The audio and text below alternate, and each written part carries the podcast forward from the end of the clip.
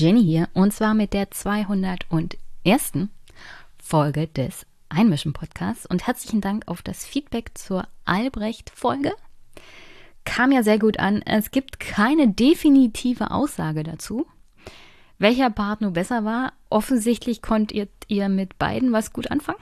Also mit dem hm, etwas steiferen Teil und dem lockeren Teil. Und mal sehen, vielleicht kann man das so wiederholen. Vielleicht nicht in fünf Stunden. Äh, wie gesagt, ich will ja Albrecht portioniert in dem Podcast holen. Zweimal reicht definitiv aus.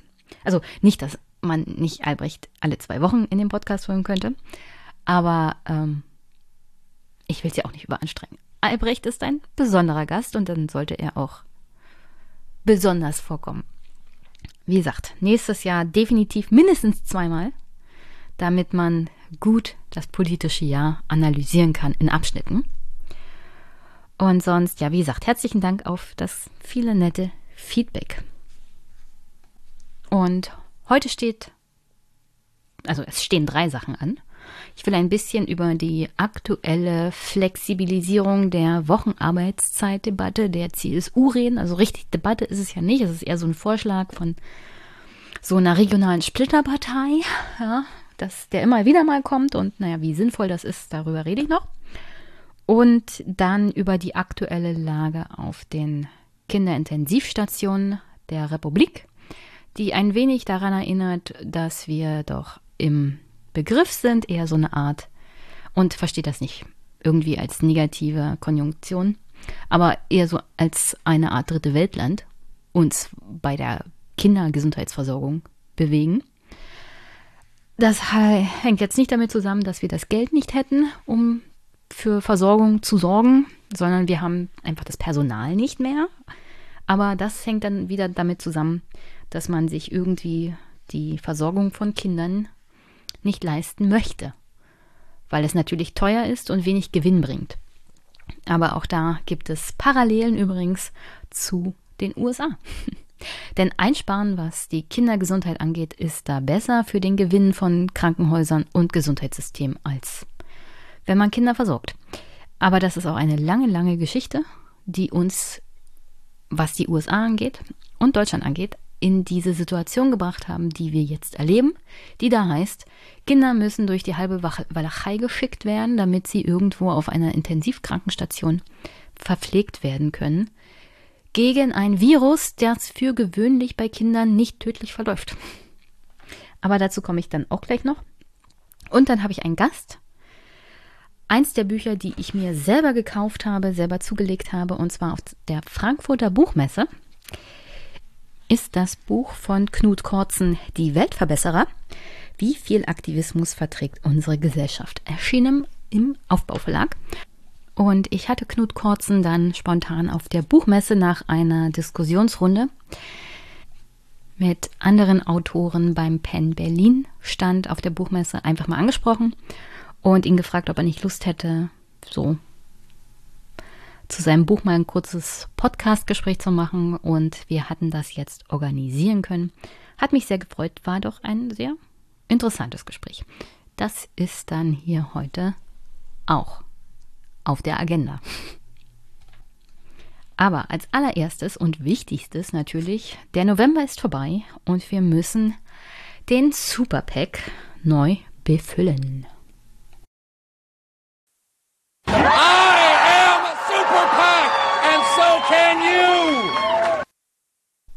Und der Superpack. Fangen wir mal an mit den Unterstützenden von Steady. Danke an Rudi, danke an der Puppe, groß geschrieben, danke an Kaiserin, danke an Sebastian und David, danke an Joachim, Niklas, Klaus Bagenhagen mit seinem wunderbaren Taiwan-Podcast, den ich hier gerne nochmal empfehle. Danke an Sebastian. Danke an die Dauerunterstützer auch auf meinem Podcast-Konto. Namentlich sind das Daniel und Linus. Thomas, der 15 Euro spendet. Danke an den anderen Thomas, der doppelt Pi spendet, was 6,28 Euro sind. Danke an Marc für 5 Euro und Grüße nach Dublin. Ich hoffe, du bist gesund und dir geht's gut. Danke an Carsten, der auch hier immer mit dabei ist beim Spenden, sozusagen ein Spender der ersten Stunde. Dieses Mal mit 7,89 Euro dabei. Danke an den Dauerspender Ingmar, der monatlich 15 Euro überweist. Danke an die Familienpodcast-Unterstützung von Lydia, Linda und Robert, die hier regelmäßig 10 Euro spenden. Danke an Marvin für 5 Euro. Danke an Anonym. Danke an Dominik für 5 Euro. Danke an Ingo. Danke an Christoph. Danke an Harald für 11,11 Euro. Danke Andreas für 5 Euro. Ebenfalls ein Dank geht an Stefan für 5,55 Euro. Danke an Robert. Danke an Nicolja für 5 Euro. Danke an Tobias und Philipp. Und danke an Stefan für 5 Euro diesen Monat. Ich habe auch eine PayPal-Unterstützung bekommen, aber die ging am Dezember ein. Also das geht erst in den Superpack im nächsten Jahr und ich habe auch eine sehr, sehr lange Botschaft von der Hörerin dafür bekommen und das geht dann in die Kommentare ein, auch zur nächsten Folge sozusagen, im neuen Jahr dann. Ähm, weil ich glaube, das passt auch gut so in den Start ins neue Jahr. Die Botschaft und ähm, auch die tolle Unterstützung an der Stelle. Ich hoffe, die Hörerin weiß, wen ich meine. Aber habe ich mich sehr, sehr doll darüber gefreut, kam ja am zweiten Advent an. Also herzlichen Dank schon mal im Voraus. Und wenn auch ihr im Superpack sein wollt, dann könnt ihr diesen Podcast unterstützen. Paddy, äh, Steady, Paddy, Steady, PayPal, Überweisung. Geht alles. Die Wunschliste auch da. Ja, findet ihr alles in den Shownotes. Bücher sind sehr viele drauf auf der Wunschliste. Mein Lieblingsarmenischer Wein ist da drauf. Und darüber würde ich mich vor allem zu Weihnachtszeit alles super dolle drüber freuen, denn sind alles Dinge, die ich mir wirklich gerne wünsche. Nicht alles ist bei Amazon sozusagen eingestellt, aber vor allem die amerikanischen Bücher habe ich trotzdem über Amazon verlinkt, weil geht leider irgendwie nicht anders. Aber das meiste davon führt dann zu einer direkten Homepage des jeweiligen Händlers oder eines anderen Buchhändlers, sodass nicht alles irgendwie über Amazon bei Bezos gekauft werden muss. Also, ja, so geht Unterstützung und so landet ihr in dem Superpack des jeweiligen Monats und dann seid ihr Unterstützer der Folgen, die in dem Monat rauskommen. Sind aktuell ja leider nur zwei pro Monat. Ich kann mich an die Zeiten erinnern, an denen ich es geschafft habe, jede Woche einen Podcast zu produzieren. Das ist jetzt gut ein Jahr her und ich weiß gar nicht mehr, wie das überhaupt möglich war. Und das vier Jahre lang. Ah. Aber ich hoffe, ihr habt trotzdem Spaß gehabt dieses Jahr an den Einmischen Podcast-Folgen. Das Jahr wird hoffentlich für euch auch angenehm ausklingen. Ich habe noch den einen oder anderen wirklich interessanten Gast. Will das Jahr beenden mit Mick, der hier wirklich lange nicht mehr am Podcast war. Und dann werden wir mal sehen, was uns im nächsten Jahr erwartet. Hoffentlich bessere Zeiten und bessere Nachrichten. Heute leider nicht so viele gute Zeiten und gute Nachrichten, aber stürzen wir uns ins Getümmel mit den heutigen Themen.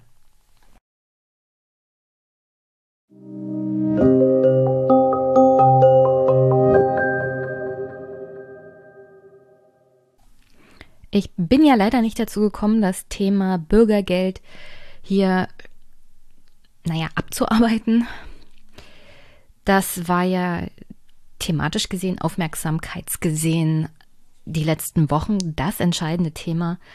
Aber ich finde, was den Inhalt dieser ganzen Debatte angeht, also was da an Problemen auch mit mitschwingt, was Gerechtigkeit in unserer Gesellschaft angeht, was die Absicherung unseres Sozialstaates angeht und was da gerecht ist, was solche Themen wie demografischer Wandel angeht und wie wir damit umgehen, Care-Arbeit, was gerechter Lohn auch ist für Menschen, die arbeiten, ja, das kommt ja eigentlich alles mit dem Bürgergeld zusammen. Zwar ist das Bürgergeld eine naja, es ist keine Grundsicherung an sich, wie wir es jetzt haben, weil es ist ja verfassungswidrig und keine wirkliche Grundsicherung, also was soziale Gerechtigkeit angeht. Aber bezeichnen wir es als Grundsicherung, ja? Es sollte eine Grundsicherung sein. Und das ist nur für die Menschen, die tatsächlich irgendwie aufgefangen werden müssen, weil sie aus verschiedensten Gründen durchs Raster gefallen sind. Und da gab es wirklich eine Menge, Menge Beiträge, auch im öffentlich-rechtlichen Rundfunk, die ich mir schon runtergeladen habe, wo ich Clips machen will und gemacht habe zum Teil und äh, zu denen ich einfach heute auch nicht komme. Aus folgendem Grund. Erstmal will ich hier das Thema flexible Arbeitszeiten ansprechen, aber das fließt dann auch mit rein. Und ähm, ich habe noch ein anderes Thema und einen Gast und ich wollte heute die Folge nicht über, übermäßig lang machen. Also fällt das erstmal sozusagen unter den Tisch, das Thema Bürgergeld, aber ich komme definitiv darauf zurück, weil es da wirklich ganz, ganz, ganz, ganz interessante Gespräche gab in verschiedensten Podcasts, wo sich auch Bürgerinnen und Bürger zum Wort gemeldet haben, unter anderem Unternehmer, die ganz empört waren über das Bürgergeld und dass Sanktionen abgeschafft werden und dass es ja so und so so viel Geld ist, die gleichzeitig selber Arbeitgeber sind in der Gastronomie und Leute für 450 Euro Job suchen und keine finden. Und dass das nicht in irgendeiner Art und Weise selbstironisch hinterfragt wird, hat mich fast vom Stuhl fallen lassen, als ich diese Podcast-Folgen gehört habe. Also freut euch schon mal. Ich werde das definitiv noch aufgreifen, weil das muss wirklich definitiv analysiert werden. Aber dadurch, dass ich halt alle zwei Wochen mache und die Themen sich aufstapeln und auch ich nur 50 Stunden in der Woche arbeiten kann und dann noch den Podcast habe, ist es mir unmöglich gewesen, das alles wirklich ordnungsgemäß zu verarbeiten. Aber kommt noch. Und das kommt noch, auch wenn es thematisch sozusagen schon durch ist, weil es uns begleiten wird für die nächsten Jahrzehnte, bis die de demografische Welle hier durchgerauscht ist. Denn Bürgergeld, demografischer Wandel, flexiblere Arbeitszeit, was dann eigentlich heißt Rückabwicklung aller Arbeitnehmerrechte und der Sicherheit und Gesundheit der Arbeitnehmerinnen, die immer älter werden am Arbeitsplatz, das ist etwas, womit wir uns beschäftigen werden und müssen, weil Bayern ist, wie gesagt, mit diesem mit dieser Idee Flexibilisierung der Arbeitszeit für bessere Work-Life-Balance um die Ecke gekommen. Dazu komme ich gleich. Gleichzeitig hatten wir halt die Debatte um das Bürgergeld. Und jetzt haben wir eine Debatte um Fachkräftemangel auf zweiter Ebene. Denn auf erster Ebene ist die Debatte wer darf eigentlich Deutscher sein? Ja, Einbürgerungsrecht ist jetzt das große Thema im Bundestag. Und die Ampelregierung, vor allem Grüne und SPD natürlich, ich bekomme da nichts von der FDP mit, um ehrlich zu sein. Und das ist schon ziemlich erstaunlich, wie laut die FDP bei dem Thema schweigt. Mitbekommen habe ich, dass vor allem Werbung gemacht wurde für dieses neue Einbürgerungsgesetz von der SPD und von den Grünen aber kam nichts von der FDP. Entweder ich habe nichts mitbekommen oder die schweigen wirklich extrem laut und verstecken sich hinter der CDU, wie sie es offensichtlich in letzter Zeit öfters mal tun, weil sie sich nicht trauen, in der Regierung weiterhin Opposition zu machen, weil es allen auf den Sack geht. Also verstecken sie sich hinter Friedrich Merz, der zuverlässig, wie ein Uhrwerk, immer wieder mit den gleichen Sachen kommt, wie in den 90er Jahren. Was mich nicht erstaunt, weil es ist Friedrich Merz und der hat sich seit 1990 nicht weiterentwickelt. Was natürlich für die Union schlecht ist, aber nicht zwangsweise bedeutet, dass bei einer erneuten Wahl die CDU nicht die stärkste Kraft werden würde. Das hat verschiedene Gründe, aber nun ja. Jedenfalls unter all dem ist eigentlich das Thema Fachkräftemangel, demografischer Wandel und da kommt wirklich jetzt eigentlich alles zusammen, ja. Das Thema soziale Gerechtigkeit, das Thema, das aktuell wirklich durch alle regionalen Sender läuft, nämlich Personalmangel in den Kinderkliniken, weswegen 40 Prozent der Betten nicht betreut werden können, weswegen Kinder teilweise kilometerweit weggeschickt werden müssen zu anderen Kliniken in andere Bundesländer, weil keine Betten auf den Intensivstationen da sind. Und ich, wir, wir reden hier nicht von Zehnjährigen, wir reden hier von Babys. Ja, so im Schnitt eins bis vier Jahre alt, werden Babys jetzt durch die Walachei geschickt, sage ich mal so, weil wir kein Personal haben, um diese Kinderintensivbetten zu betreuen. Das ist hier heute auch noch Thema. Aber das ist wirklich, wirklich an allen Ecken und Enden. Rumst und knarrt es hier. Und die Idee der Union, beziehungsweise der CSU in dem Fall, in Bayern ist eine Flexibilisierung der maximalen Wochenarbeitszeit. Und diese Diskussion hat letzte Woche, also diese Höchstarbeitszeitflexibilisierung, hat angeregt die bayerische Arbeitsministerin Ulrike Scharf.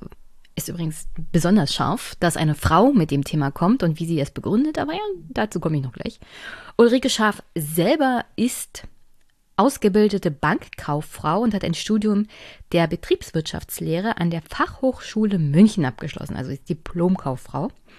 Und danach war sie natürlich als vertretungsberechtigte Gesellschafterin des elterlichen Reiseunternehmens tätig, während sie jetzt natürlich das nicht mehr tut, denn sie ist hauptberuflich bayerische Arbeitsministerin.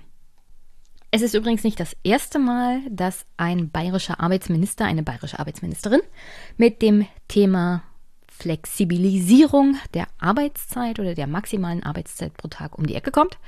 Diesen ähnlichen oder so einen ähnlichen Antrag hatte die CSU bereits 2019 gestellt. Damit kommen sie öfters mal.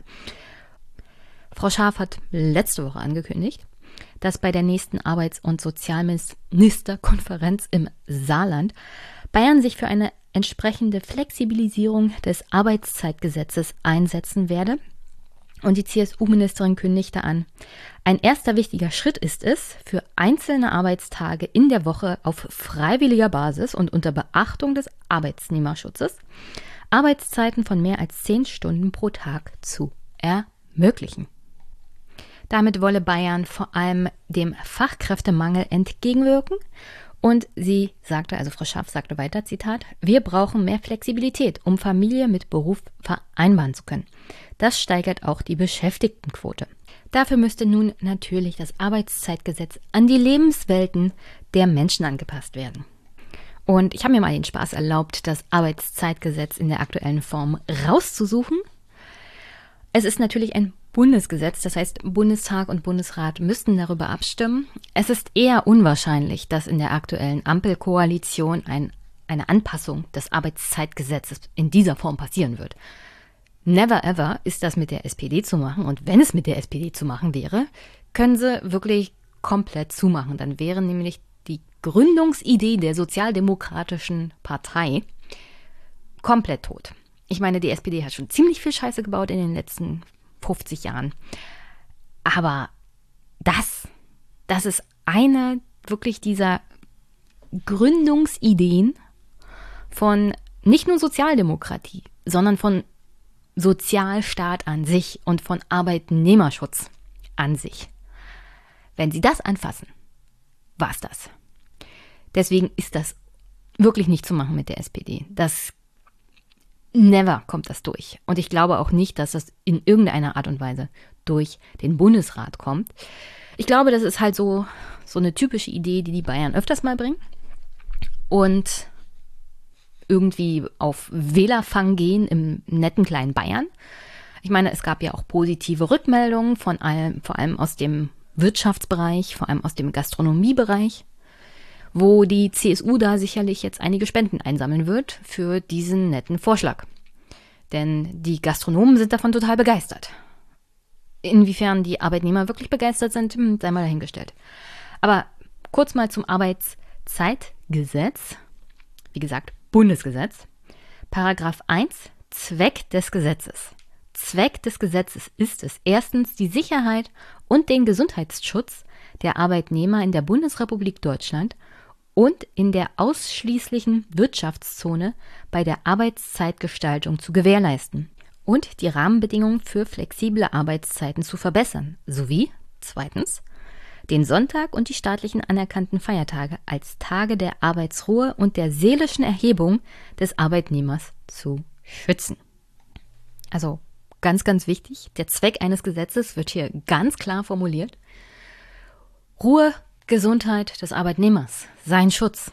Ja, und da ist nochmal definiert, vor allem auch die Sonntage und die staatlichen Feiertage dürfen nicht angetastet werden. Die sind Ruhetage, da wird sich entspannt, da wird sich erholt. Und dass ausgerechnet Bayern mit Flexibilisierung der Arbeitszeit kommen, ob sich das auf Sonntage bezieht bei Gastronomie. Hm. Deswegen vielleicht mal lesen, den Zweck auch von Gesetzen. Also es geht hier nicht nur um die Arbeitgeber, die immer mal schön gepempert werden müssen, sondern es geht hier vor allem um die Arbeitnehmerrechte, die die CSU hier durch ihre Arbeitsministerin, eine Frau, in Frage stellt. Herzlichen Dank. Wie gesagt, ich habe keinerlei Erwartung, dass das in aktueller Zeit, in nächster Zeit durchgehen kann. Aber es ist immer mal gut, vorbereitet zu sein für den Fall der Fälle, dass die CSU mal mit der CDU wieder an der Regierung ist und wir dann eine Koalition haben, die das dann doch in Erwägung zieht. Weil das wollen wir alle nicht wirklich. Und warum wollen wir keine Flexibilisierung dieser Arbeitszeiten? Naja, egal was die CSU einem dann erzählt oder die Union, natürlich wird das dann ausgenutzt.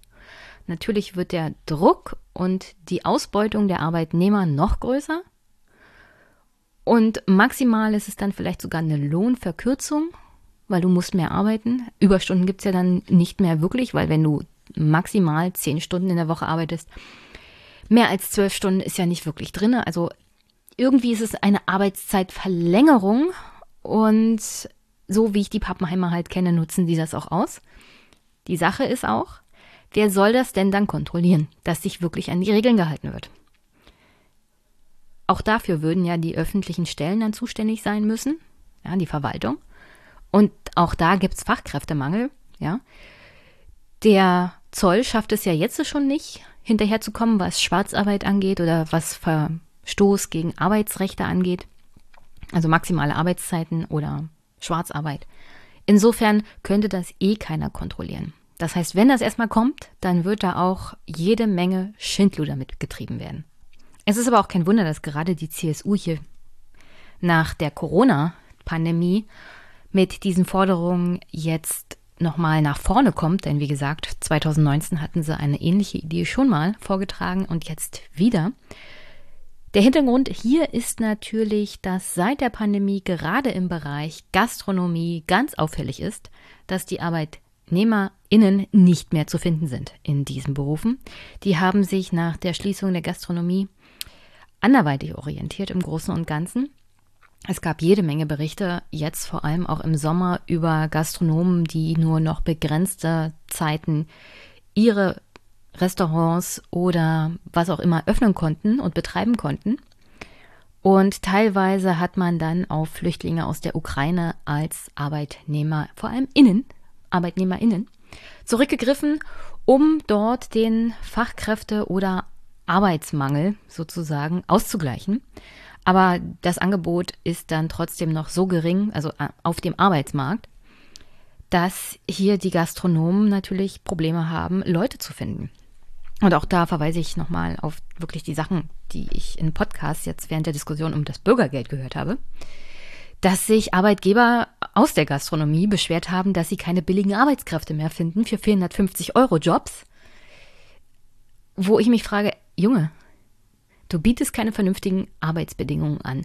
Du willst nur Leute anstellen für 450 Euro. Und dann beschwerst du dich bei diesen Arbeitsbedingungen und den geringen Bezahlung. Wahrscheinlich quetscht du die Leute dann auch noch aus, also über die Zeit hinweg, ja. Also müssen mehr arbeiten, als sie eigentlich gesetzlich dürfen. Das unterstelle ich jetzt mal, aber ich glaube, das stimmt so. Und dann beschwerst du dich, dass die Leute sich jetzt auf dem angespannten Arbeitsmarkt, weil es wirklich mehr Arbeit, also Arbeitsstellen gibt als Arbeitnehmer, da beschwerst du dich, dass du keine billigen Arbeitskräfte mehr findest, die du ausbeuten kannst. Und der Mann sah das Problem darin, dass der Sozialstaat besser absichert. Also wenn wir die Leute nur vor noch mehr Angst stellen, existenzieller Angst, dann nehmen sie wieder diese wirklich ausbeuterischen Jobs an. Wo wir jetzt wirklich langsam mal an den Punkt kommen sollten, so als Gesellschaft generell, zu der faktischen Überlegung zu kommen, wir haben eine sehr überalterte Gesellschaft. Uns fehlt es an Arbeitskräften.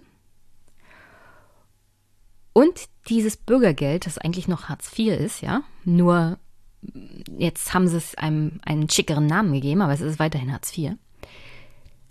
Dieses Bürgergeld soll dafür sorgen, dass die Leute Angst haben. Nicht, dass die Leute, die tatsächlich nicht in der Lage sind zu arbeiten. Und das ist der große Teil, ja.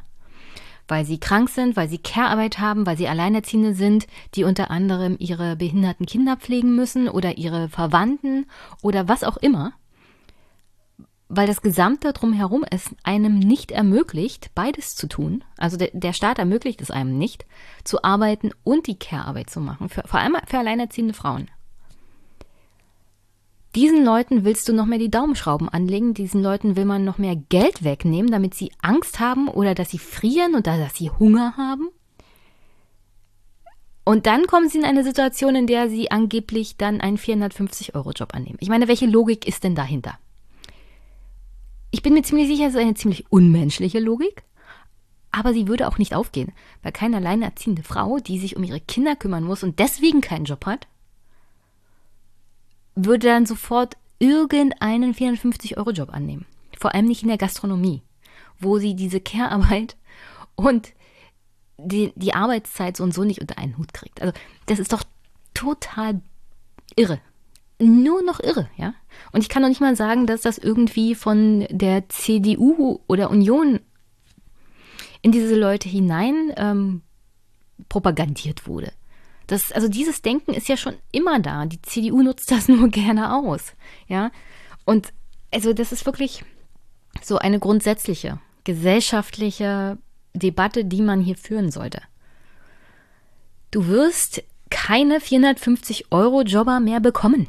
Diese Zeiten sind vorbei. Dafür ist der Druck, der demnächst auf dem Arbeitsmarkt sein wird, und zwar auf die Arbeitgeber, einfach mal zu groß. Und ich glaube, diese CSU-Überlegung dahinter ist, einfach den Arbeitgeber nochmal zur Seite zu springen. In Verkennung aller gesellschaftlichen Realitäten.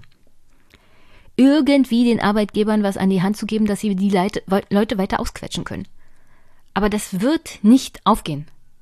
Zu keinem Zeitpunkt wird das hier mehr aufgehen, wenn der demografische Wandel kommt. Und der kommt mit schnellen Füßen. Also der kommt wirklich wie, eine, wie ein D-Zug angerast. Und nein, Frau Scharf hat total Unrecht und ich glaube ihr kein, ein, keine einzige Sekunde und kein einziges Wort, wenn sie behauptet, dass diese Erhöhung der täglichen Arbeitszeit von maximal acht auf zehn Stunden zum Wohle von alleinerziehenden Frauen ist und von Müttern, die so flexibel ihre Arbeitszeit planen können.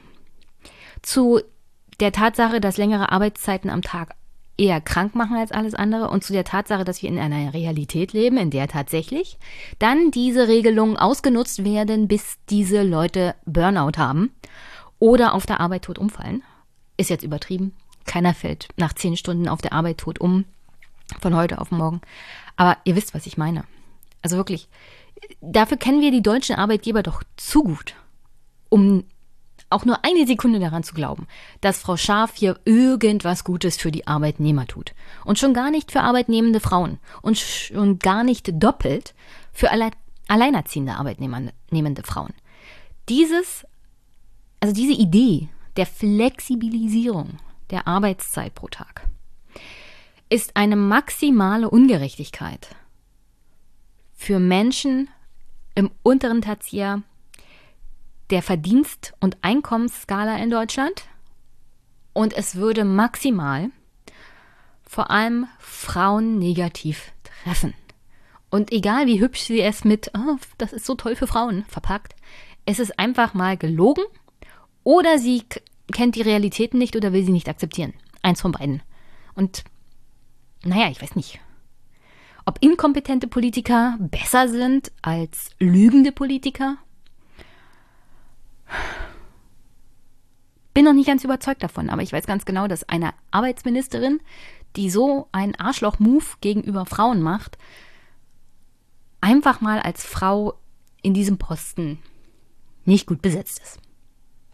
Übrigens, was Flexibilisierung angeht, ja. Es gibt das Arbeitszeitgesetz, das natürlich vorgibt, dass maximal acht Stunden pro Tag gearbeitet werden sollen, aber Das heißt nicht, dass man acht Stunden arbeitet und dann geht man vom Arbeitsplatz weg. Es gibt auch jetzt schon die flexible Möglichkeit, in speziellen Fällen mehr als acht Stunden zu arbeiten, bis zu zehn Stunden sogar. Und das steht im Gesetz und das ist zulässig. Die Voraussetzung ist dann natürlich, dass das nicht allzu oft passiert und dass diese Mehrarbeit innerhalb der nächsten sechs Monate dann ausgeglichen wird. Also faktisch gibt das aktuelle Arbeitszeitgesetz es schon her, Arbeitszeit flexibel zu gestalten. Immer unter der Voraussetzung, dass der Arbeitnehmerschutz beachtet wird und dass die Gesundheit des Arbeitnehmers beachtet wird. Dafür ist das ja alles da. Wenn wir die maximale Arbeitszeit pro Tag generell auf zehn Stunden erlauben, dann führt das nicht zu einer flexibleren Gestaltung des Arbeitsmarktes oder der Arbeitszeit, vor allem nicht von Frauen, sondern das führt das zu mehr Druck und mehr Ausbeutung, vor allem von Frauen. Und deswegen sollte man das tunlichst nicht anpacken. Und immer im Hinterkopf behalten, das Gesetz erlaubt das jetzt schon, unter bestimmten Bedingungen. Und die CSU will einfach diese Bedingungen aus dem Weg räumen, die da heißen, also der Arbeitgeber muss dem Arbeitnehmer aber dann auch Ausgleich geben. Und zwar in Form von, du hast dann nicht mehr Zugriff auf ihn. Er muss diese Überstunden sozusagen sich ausruhen können. Und das hat Gründe, das hat vor allem gesundheitliche Gründe.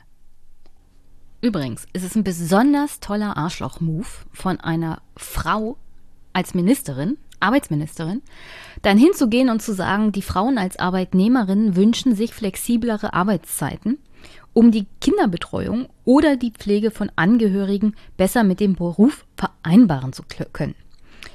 Je flexibler, desto besser für alle Beteiligten, sagte Scharf. Also Bayern ist eins dieser Bundesländer, in dem die Kinderbetreuung im Rahmen von Kitas besonders schlecht ist. Ich meine, ist natürlich eins der Bundesländer, in dem man da als Frau nicht immer arbeiten musste. Das kommt jetzt mit dem Fachkräftemangel für Bayern natürlich besonders doof, ja. Dass du immer noch dieses Prinzip Hausfrau hast, die nur Teilzeit arbeiten geht. Das wird sich dieses Bundesland in Zukunft nicht mehr leisten können. Das heißt, sie müssen also das Problem lösen, wie betreuen wir die Kinder von Frauen? Und die Antwort dieses Bundeslandes darauf ist, also die Care-Arbeit, das können Frauen dann organisieren. Ja.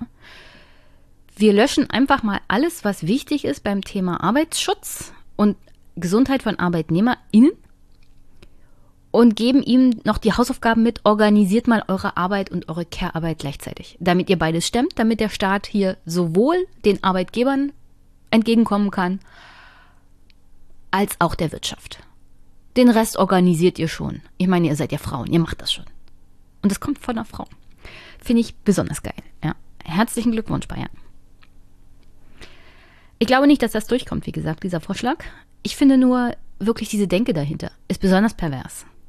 Und das sollte man einer Frau, vor allem einer Frau, nicht durchgehen lassen. Und wo wir zu diesem politischen Hintergrund gekommen sind, kommen wir mal noch zu ein paar Zahlen und Fakten. Fakten- und Zahlengeber ist hier das Statistische Bundesamt. Die geben regelmäßig wirklich interessante Pressemitteilungen raus, von denen ich festgestellt habe, dass die meisten dann in der Tagesschau landen. Insofern immer mal die Pressemitteilung sehen, dann weiß man, was in der Republik so los ist. Die durchschnittliche wöchentliche Arbeitszeit in Deutschland betrug 2019 41 Stunden pro Woche, wobei die Vollzeitarbeitsstunden, also die Arbeitsstunden bei Vollzeitarbeitskräften bei 41 Stunden pro Woche im Durchschnitt lagen und die von Teilzeiterwerbstätigen bei 19,5 Stunden, sodass die durchschnittliche Arbeitszeit pro Woche aller Erwerbstätigen in Deutschland auf insgesamt 34,8 Stunden gesenkt wurde durch den Fakt, dass wir Teilzeitbeschäftigte haben. Im Vergleich zu anderen Ländern in der Europäischen Union befindet sich Deutschland bei den Ländern, die unter dem EU-Durchschnitt liegen, was die Arbeitszeit pro Woche in Stunden angeht. Die Niederlande zum Beispiel haben 30,4 Stunden pro Woche im Durchschnitt. Im europäischen Durchschnitt sind es aber 37 Stunden. Frankreich zum Beispiel hat durchschnittlich 37,4 Stunden pro Woche und im Vergleich dazu hat zum Beispiel Griechenland 41,7 Arbeitsstunden pro Woche und das wird nochmal getoppt von der Türkei mit 45,4 Stunden pro Woche. Was jetzt die Mitgliedsländer der EU selber angeht, wird die Statistik mit den meisten Arbeitsstunden pro Woche von Griechenland angeführt, mit über 40 Stunden pro Woche. Also soll noch jemand behaupten, also wirklich im Durchschnitt, soll noch jemand behaupten, die Griechen oder die Südeuropäer sind irgendwie faul oder so. Gefolgt übrigens von den Ländern Bulgarien, Polen, Slowakei, Tschechien, Rumänien, Kroatien, Malta und so weiter. Also Griechenland ganz oben und danach kommen vor allem die osteuropäischen Länder mit den höchsten Wochen, Stunden, Arbeitszeiten im Durchschnitt. Und in diesem Zusammenhang habe ich mir gleich mal die Statistik für tödliche Arbeitsunfälle, hier 100.000 Erwerbstätige aus den Jahren 2018 jetzt mal angeguckt. Das sind die Statistiken, die neuesten, die ich halt beim Bundesamt für Statistik gefunden habe. Also neuere habe ich nicht, wie gesagt, Arbeitszeit im Durchschnitt. Die Zahlen sind von 2019, die Zahlen zu den Arbeitsunfällen sind von 2018. Und wenn man sich das mal im Vergleich anguckt, die Länder Rumänien, Luxemburg, Lettland und Bulgarien führen die Statistik äh, leider Gottes an mit den meisten tödlichen Arbeitsunfällen in den Mitgliedsländern der Europäischen Union. Durchschnittlich in der EU auf 100.000 Erwerbstätige gibt es 1,63 tödliche Arbeitsunfälle. In Rumänien sind es über vier, genauso wie in Luxemburg. Wenn man das mal gegenüberstellt, was Arbeitszeit angeht und tödliche Arbeitsunfälle, dann weist zum Beispiel Griechenland zwar die meiste Arbeitszeit auf, aber relativ im Vergleich dazu wenig Arbeitsunfälle am Arbeitsplatz pro 100.000 Erwerbstätigen.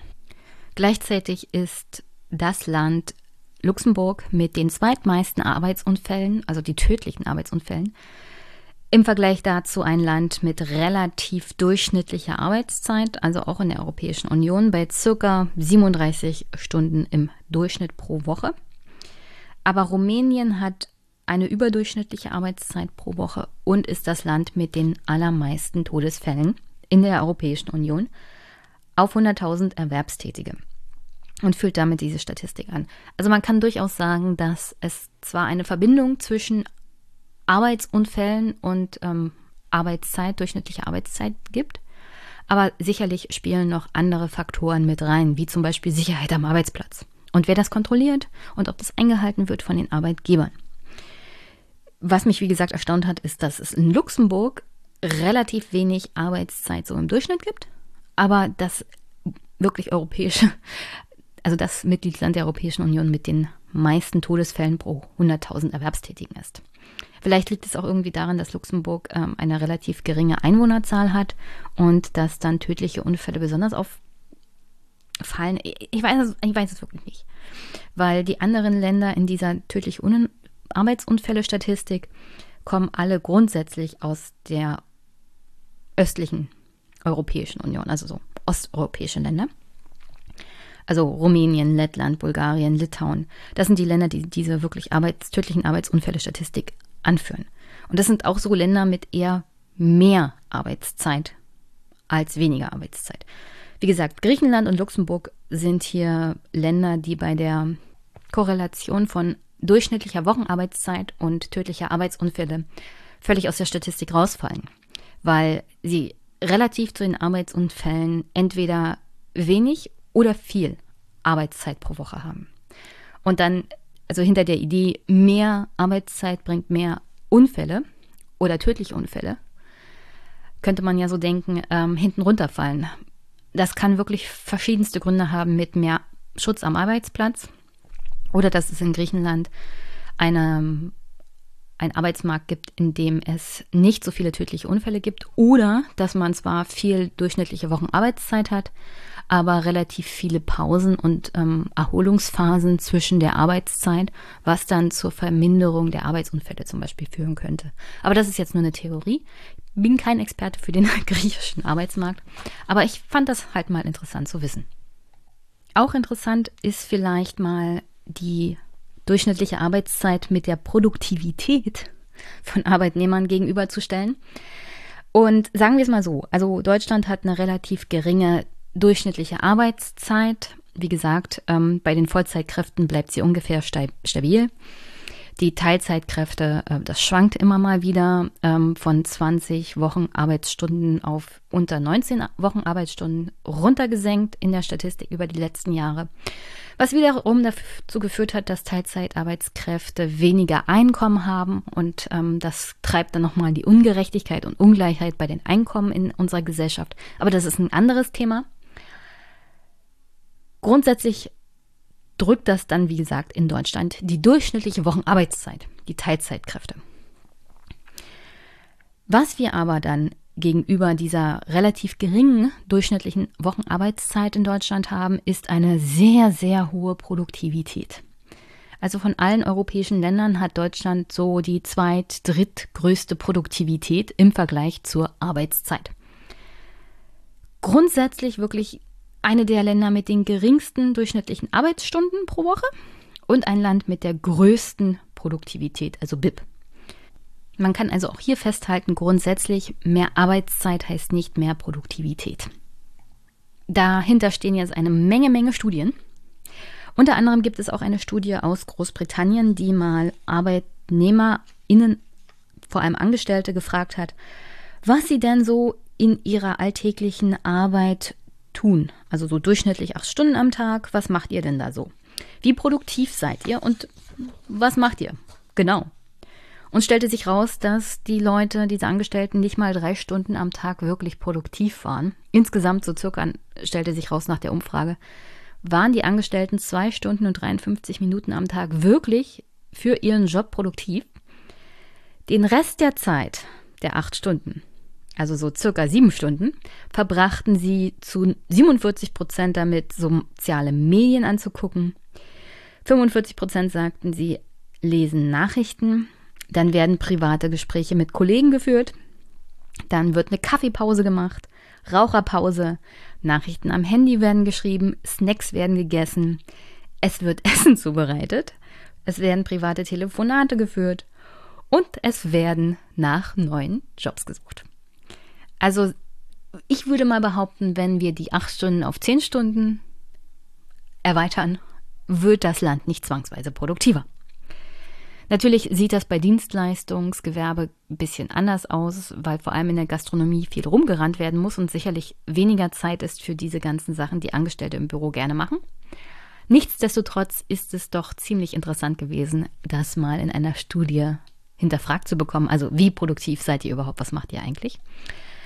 Denn ähm, vom Gastgewerbe, vom Dienstleistungsgewerbe mal abgesehen, ist sicherlich viel dran an der Debatte weniger Arbeitstage, also hin zur vier, vier Tage Arbeitswoche, mehr Homeoffice und auch weniger Wochenarbeitszeit. Und da sollte eigentlich die Reise hingehen und nicht zu einer Debatte Flexibilisierung der Arbeitszeit.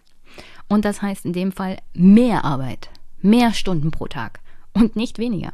Und das ist genau konträr zu dem, was aktuell viele westliche Staaten auch testen. Ich meine, in Großbritannien zum Beispiel wird vier Tage Arbeitswoche getestet. Es gibt andere Länder in Europa, die das auch schon tun. Und ähm, ich glaube, es gibt sogar Bundesländer, die da Tests teilweise schon laufen haben. Insofern ist, was Bayern aktuell fordert, völlig an der Realität und der Entwicklung der Industriegesellschaften vorbei. Ach ja, und was dann nochmal Produktivität, Gesundheit und Arbeitszeit und den Zusammenhang davon angeht, gibt es wirklich eine Reihe von Studien, die sich mit dem Thema beschäftigt haben, was die Dauer der Arbeitszeit für Auswirkungen auf die Gesundheit hat. Zum Beispiel hat man unter anderem in verschiedenen Studien festgestellt, dass natürlich nach acht Stunden Arbeitszeit die Effektivität deutlich abnimmt, Ermüdung und schlechte Konzentration steigen an und die Unfallgefahr steigt. Zu der Statistik längere Arbeitszeit und tödliche Arbeitsunfälle habe ich ja schon was gesagt. Aus dieser Statistik des Statistischen Bundesamtes war jetzt nicht genaues zu analysieren, aber das waren jetzt auch tödliche Arbeitsunfälle. Was Arbeitsunfälle so generell angeht, habe ich jetzt keine Zahlen. Aber grundsätzlich haben sich andere Studien damit beschäftigt. und haben festgestellt, es gibt einen Zusammenhang mit längerer Arbeitszeit und dem Anstieg der Wahrscheinlichkeit, dass es zu Arbeitsunfällen kommt, die nicht zwangsweise tödlich sein müssen, aber körperliche Verstümmelungen reichen ja in der Regel schon aus. Und ich habe schon Arbeitsplätze miterlebt, wo es zu körperlichen Verstümmelungen wegen Überarbeitung und zu langer Arbeit gekommen ist. Bitte keine Fragen. Ähm, ich kann nur sagen, ich habe das auch schon gesehen, wie Leuten dann die Fingerkuppen abgeschnitten wurden, weil sie nicht richtig aufgepasst haben, weil sie nach einer acht Stunden Schicht wirklich völlig übermüdet waren. Vor allem kommt es zu viel, viel mehr Unfällen in der Nachtschicht. Und auch da bist du ja dann acht Stunden auf den Beinen. Und kurz vor Feierabend bist du eigentlich eher so im Bereich von, ja, du nimmst gar nichts mehr wahr. Aber ja. So, und wer über längere Zeit deutlich mehr als 40 Stunden wöchentlich arbeitet, hat häufig mit Schmerzen im Bewegungsapparat, Kopfschmerzen, Einschlafschwierigkeiten, Verdauungsproblemen und anderen sogenannten psychovegetativen Beschwerden zu tun. Und auch dieser Befund wird durch verschiedene Studien immer und immer wieder belegt, unter anderem natürlich von einem Arbeitszeitreport der Bundesanstalt für Arbeitsschutz und Arbeitsmedizin aus dem Jahr 2016, also der Bund selber hat das schon in eigenen Studien bestätigt, dass es hier einen Zusammenhang gibt, unter anderem von längerer, übermäßiger Arbeitszeit und gesundheitlichen Folgen. Und was dann die Produktivität dieser Arbeitnehmer angeht, könnt ihr euch sicherlich vorstellen, dass sie rasant nach unten geht. Also grundsätzlich müsste ein neoliberal wirtschaftsorientierter Politiker, Politikerin oder Partei ein großes Interesse daran haben, dass Arbeitnehmer gesund sind und voll leistungsfähig.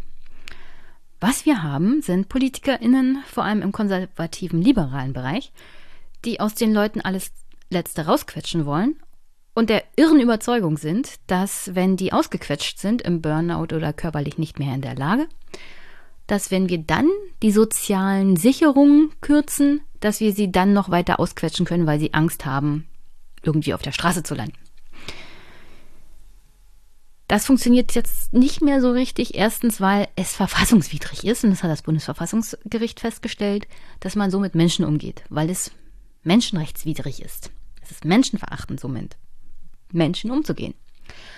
Und zweitens funktioniert das nicht mehr, weil der Arbeitsmarkt Arbeitnehmern jetzt viel, viel mehr Bewegungsfreiheit gibt. Und das ist doch mal eine positive Nachricht. Wie gesagt, das verhindert natürlich nicht, dass man diese menschenrechtsverachtende Herangehensweise weiterhin betreiben möchte von bestimmten Parteien, aber sie werden damit definitiv auf die Nase fallen.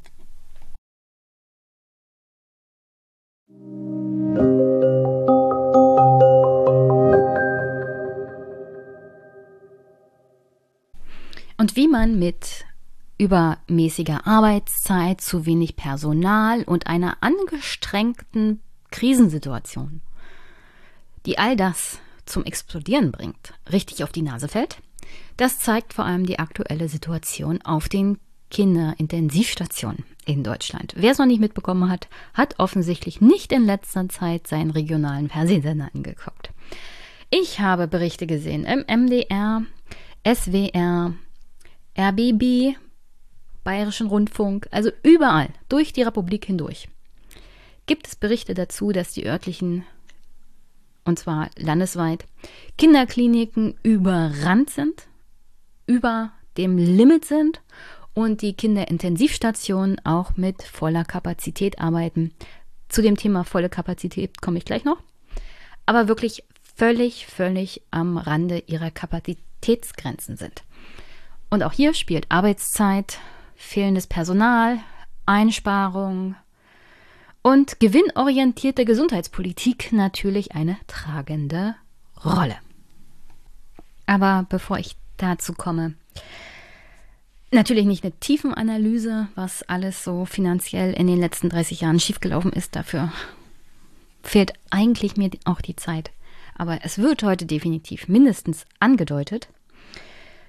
Diese Woche ging ein Tweet rum von Ricardo Lang, der ja berühmt geworden ist, leider also leider berühmt geworden ist, während der Corona-Pandemie, indem er auf die Situation der Pfleger auf den Intensivstationen und in den Krankenhäusern und in der Republik an sich aufmerksam gemacht hat, die nach zwei Jahren Pandemie wirklich am Rande allen Leistungsmöglichkeiten waren, dass Leute die Pflegeberufe en masse verlassen haben, weil sie den Druck und diese ganze Arbeitsüberlastung nicht mehr ausgehalten haben. Und Ricardo Lange ist sozusagen das Gesicht geworden der Pfleger in Deutschland, der Pflegenden in Deutschland. Und diese Woche hat er einen Beitrag auf Twitter geteilt. Ich zitiere mal. Inside-Informationen Kinderklinik in Frankfurt. Mütter liegen mit ihren Kindern auf dem Flur. Eins davon ist gerade mal wenige Tage alt. Keine Betten, kein Personal. So darf es nicht weitergehen. Und ich hatte es ja schon angedeutet.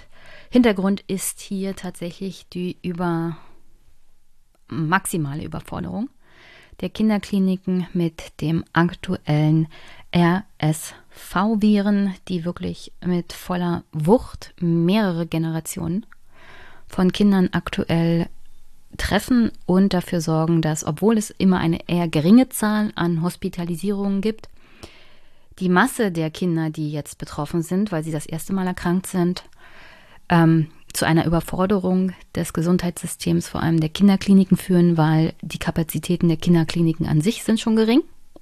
Und aufgrund des Personalmangels wird die Situation noch schlimmer. Zu Zahlen komme ich gleich noch. Das RKI hat übrigens auch diese Woche mal wieder einen Wochenbericht, in dem Fall zu ARE-Raten, zu Gripperaten und zu Corona-Raten rausgegeben. ARE heißt übersetzt Atemwegserkrankungen, also alles das, was mit Erkältung etc. zu tun hat, fällt unter diese Kategorie und hat eine ziemlich ähm, klare Aussage getroffen. Die Raten der Erkrankten und Hospitalisierten, was jetzt angeht, wirklich Atemwegserkrankungen, Grippe und Corona nimmt massiv zu, wobei Corona der Virus ist, der aktuell der geringste Anteil der Erkrankten ist. Größere Anteile, wie gesagt, vor allem die RSV-Viren und natürlich auch Influenza, das heißt Grippeviren. Ich hoffe, ihr seid alle Grippeschutz geimpft, denn vor allem diese Grippewelle aktuell ist wirklich massiv. Also jeder hat sich hoffentlich im Oktober seine alljährliche Grippeschutzimpfung geholt. Wenn nicht, ich möchte keine Diskussion über Impfpflicht haben. Jeder weiß, was das Problem mit der Grippe ist. Jeder kann sich seine Grippeschutzimpfung holen und natürlich ist sie nicht für die aktuelle Grippe, aber eine gewissen Grundimmunisierung ist dann schon doch da. Und es ist besser als gar nichts. Ich habe mir meine geholt. Ich hoffe, ihr habt euch auch alle geholt, ja. Denn diese Viren schlagen wirklich voll durch. Und bei allen Viren, die aktuell rumgehen, auch bei Kindern, ist es nur fair, ja, sich grundimmunisieren zu lassen gegen Sachen, gegen die man sich impfen lassen kann. Gegen RSV gibt es ja keine Impfung an sich.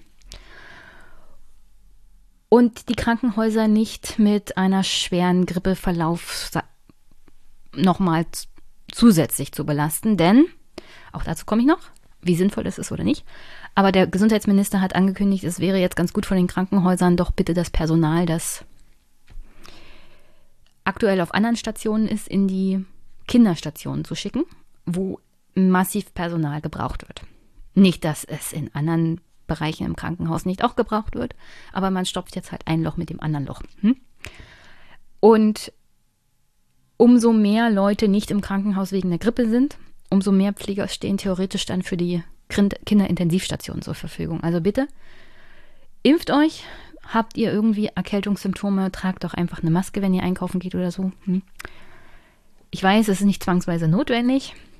Es ist ja keine Pflicht mehr, aber selbst ich habe mir das jetzt angewöhnt, bei irgendwie Husten, Schnupfen, Heiserkeit, wenn ich einkaufen gehe, eine Maske zu tragen. Im Büro trage ich aktuell keine. Hat vor allem den Grund, weil ich alleine sitze. Und ich habe auch keine Notwendigkeit, in den öffentlichen Verkehrsmitteln eine zu tragen, weil ich keine nutze. Aber aus aktuellem Anlass, wer diese, diese Sachen alle nutzt, vor allem öffentliche Verkehrsmittel. Und wenn ihr euch irgendwie krank fühlt, dann einfach eine Maske tragen. Weil wirklich, also Babys, die nicht beatmet werden können, liegen gerade auf, der, auf den Intensivstationen. Und die können nicht beatmet werden, wenn das Personal fehlt. Und Kinder unter einem Jahr haben ziemlich kleine Körper. Und diese kleinen Körper kämpfen extremst dann damit, Sauerstoffzufuhr zu haben. Zu dem Hintergrund RSV komme ich gleich noch. So grundsätzlich ist es nicht wirklich ein tödliches Virus. Also man, man kann die Symptome bekämpfen und äh, die Todesrate bei RSV ist jetzt im Vergleich zu anderen Krankheiten für Kinder auch nicht die höchste. Also man kriegt das in den Griff, vor allem kleine Kinder kriegen das auch, machen das durch. Es gibt ähm, natürlich auch schlimmere Verläufe und diese Verläufe sind, wie gesagt, aktuell auf den Intensivstationen.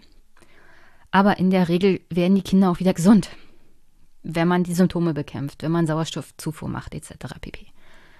Nur das Problem ist halt, es gibt niemanden auf den Intensivstationen, die die Sauerstoffzufuhr machen kann, weil das Personal fehlt.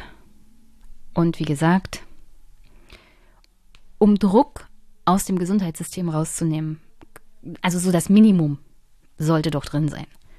Wie zum Beispiel freiwillig sich Grippeschutz impfen zu lassen oder wenn man Erkältungssymptome hat, eine Maske zu tragen, wenn man mit Menschen zu tun hat. Dass Kinder krank werden, ist eigentlich ge gegeben. Ja? Kinder werden krank. Und dann muss aber das Gesundheitssystem in der Lage sein, auch das zu wuppen. Und da aktuell das Gesundheitssystem wirklich an allen Ecken und Enden nach drei Jahren Pandemie auseinanderbricht, muss die Gesellschaft halt ein bisschen mithelfen. So, was ist denn jetzt dieses RSV-Virus? Ich spreche es einmal aus und dann noch nur noch aus, abgekürzt, ja. Also das Human Respiratorische Syncytialvirus, RSV, verursacht in der Regel Symptome im Bereich der oberen Atemwege, also deswegen Atemwegserkrankungen. Zusammengefasst nochmal vom RKI. Dazu gehören dann halt Schnupfen, also Erkältung, Husten, akute Bronchitis, Mittelohrentzündungen. Es kann aber auch zu Lungenentzündungen kommen. Eine RSV-Infektion beim Säugling äußert sich vor allem in Symptomen im Bereich eines Fiebers von 38 bis 39,5 Grad Celsius, laufende Nase, Husten, Atemwegsbeschwerden.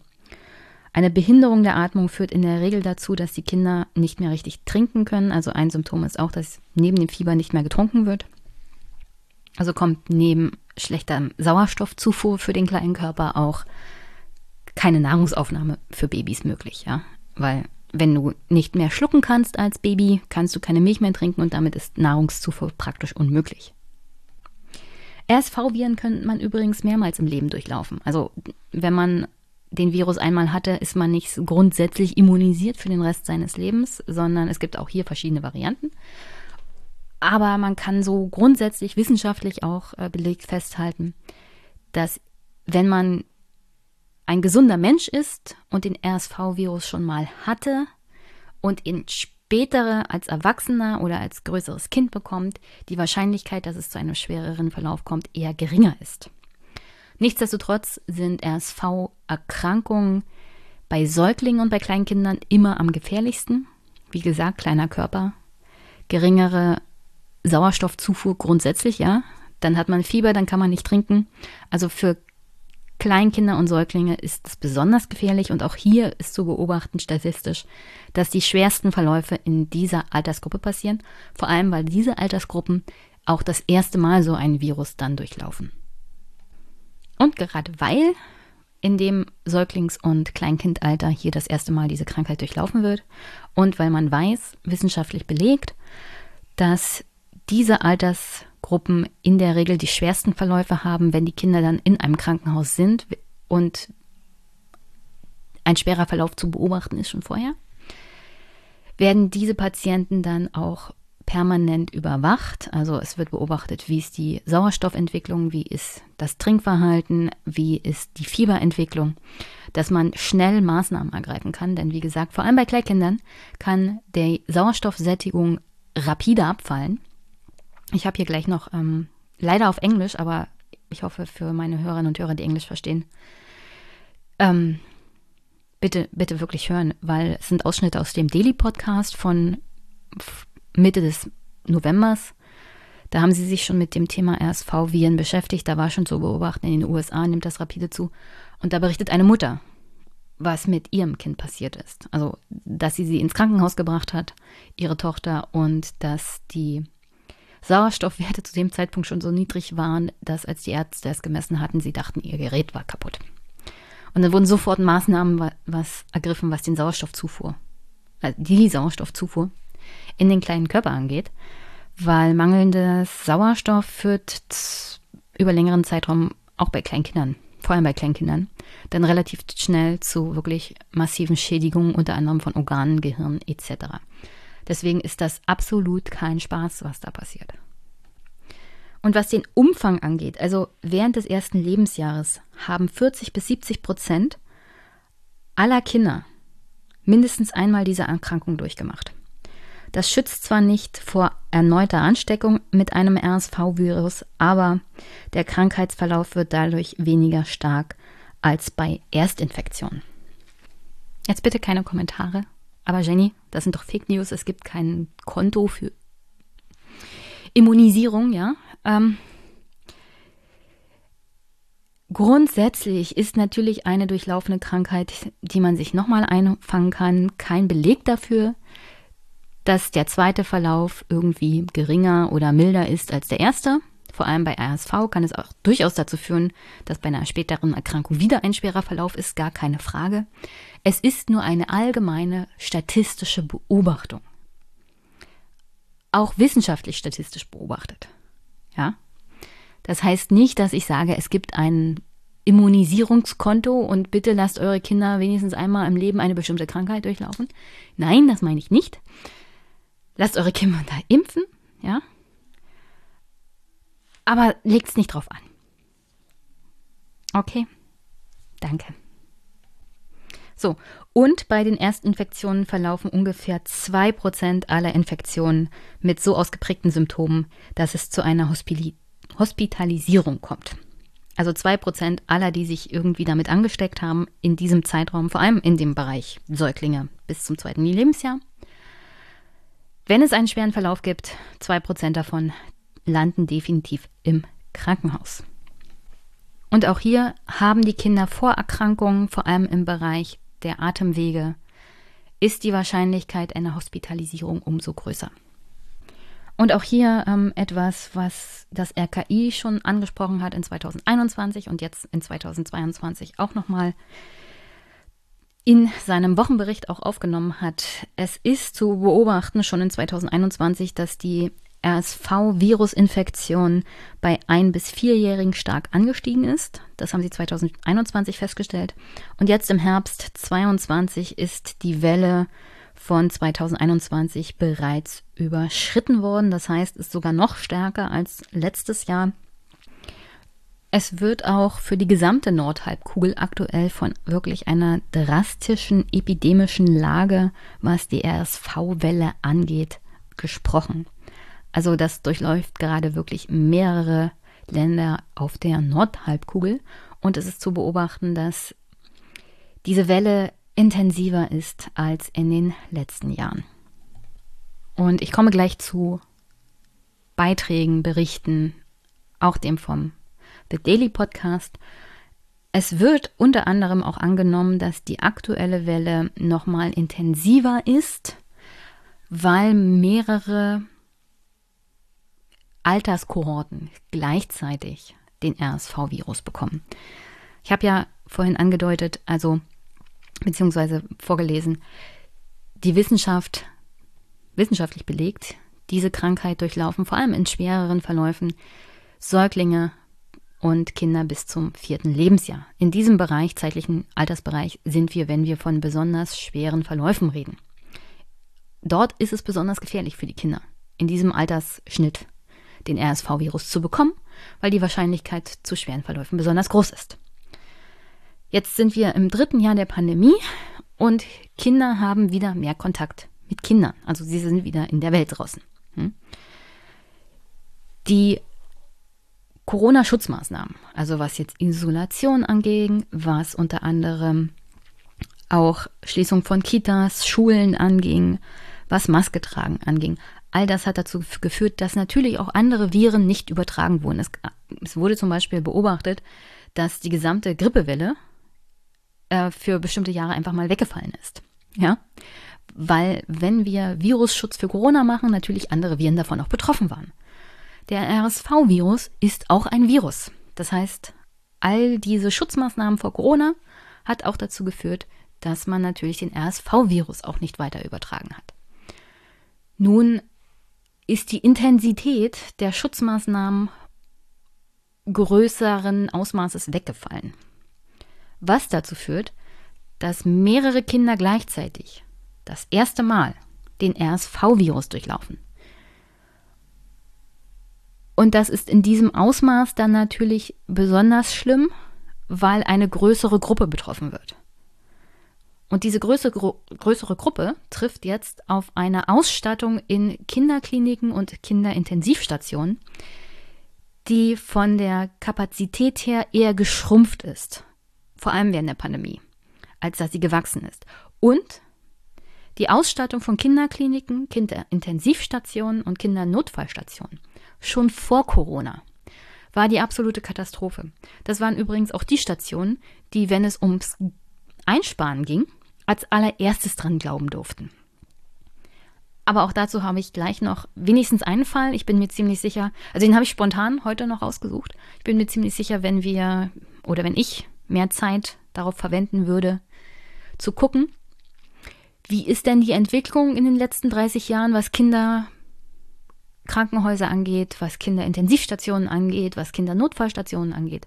So grundsätzlich in der Republik gewesen, dass da ein Trend zu beobachten wäre, der da heißt, wir müssen einsparen. Wo sparen wir zuerst? Naja, da kommen ja nicht so viele Kinder.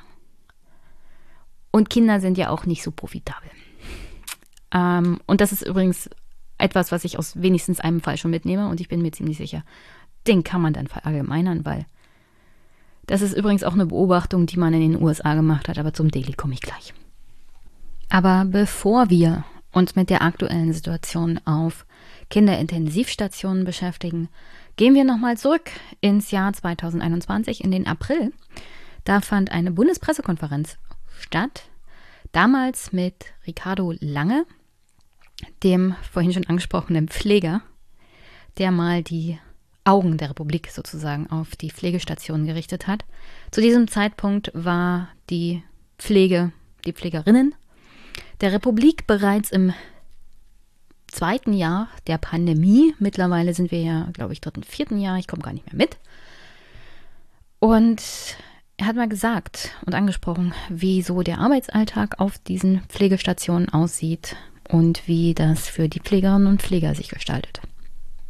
Und das ist interessant, vor allem vor dem Hintergrund, dass wir jetzt in einer epidemischen Lage sind für die gesamte Nordhalbkugel. Festgestellt unter anderem ja vom RKI im Bereich des RSV-Virus, wo wir wieder in den Bereich kommen, dass Pflegerinnen und Pfleger hier das Problem sind. Also der Mangel an diesen. Und der Mangel kommt unter anderem auch daher, dass sie völlig überarbeitet sind, aus der Pandemie gekommen sind und diese Pandemie hat ja noch nicht richtig aufgehört. Dass, wenn sie gestreikt haben, wenn sie Arbeitskampf gemacht haben, es medial auch völlig ignoriert wurde. Und dass sich an den Arbeitsbedingungen seit der Pandemie nichts verändert hat. Das heißt, selbst wenn es mehr Geld gab, weil moralische Entrüstung mal war wegen der Pandemie, heißt das nicht, dass irgendwie die Arbeitsbedingungen von Pflegerinnen und Pflegern besser geworden sind. Alle haben mal geklatscht. Es gab mal einen kleinen, kleinen Bonus, wenn es ihn gab. Auch das ist ja nicht bei allen so gewesen. Und sonst ist nichts passiert. Und wie gesagt, Ricardo Lange im Jahr 2021, wie es da so aussah. Stellt euch vor, das war schon damals die Ist-Lage. Es ist nur schlimmer geworden, weil Personal ist weniger geworden und der Druck ist größer geworden. Ich bin heute hier, um über die Arbeit auf den Intensivstationen zu sprechen. Ich selbst bin Intensivkrankenpfleger, angestellt in einem Zeitarbeitsunternehmen und habe somit guten Einblick in den Berliner Kliniken und denke, dass ich hier ein gutes Abbild ähm, darstellen kann. Und eins möchte ich mit einer, mit aller Klarheit sagen. Viele meiner Kolleginnen und Kollegen arbeiten seit einem Jahr an ihrer Belastungsgrenze und darüber hinaus. Viele Kollegen haben den Beruf schon verlassen und werden das auch in Zukunft weiterhin tun, wenn es so weitergeht und sich für uns nichts ändert.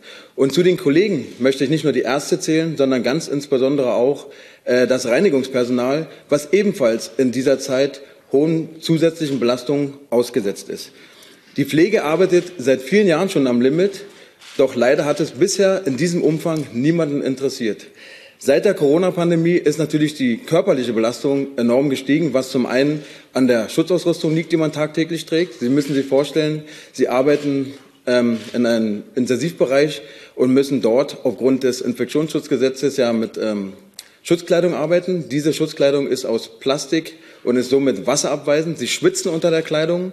Sie frieren, wenn Sie die Kleidung ausziehen, weil die, ja, der Kasak, also die Arbeitskleidung, nass ist.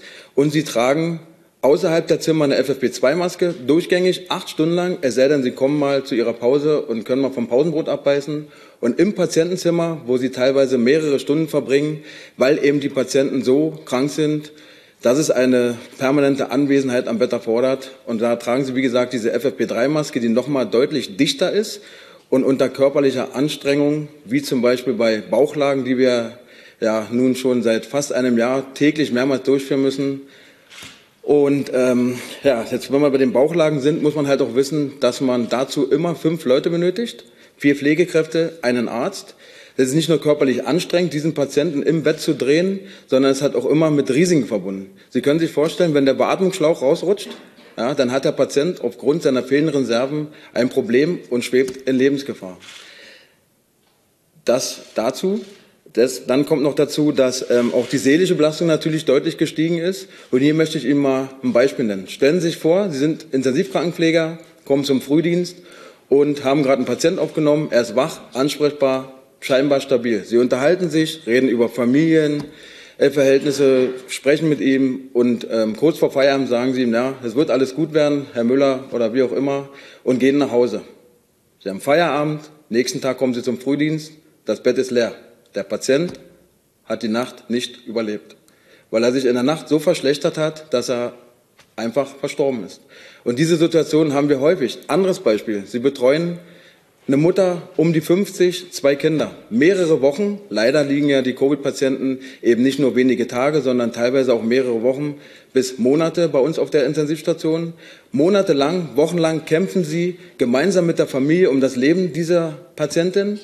Sie telefonieren täglich mit den Kindern und irgendwann kommt der Tag, an dem der Arzt die Angehörigen anrufen muss, um ihnen mitzuteilen, dass die Mutter die Nacht nicht überleben wird. Und diese psychische Belastung, die Ricardo Lange hier während der Corona-Pandemie angesprochen hat, ist natürlich für Pflegende auf Kinderstationen nochmal besonders extrem. Bei Corona hatten wir es mit Patienten zu tun, wenn sie verstorben sind, dann mit Vorerkrankungen oder doch eher im höheraltrigen Bereich.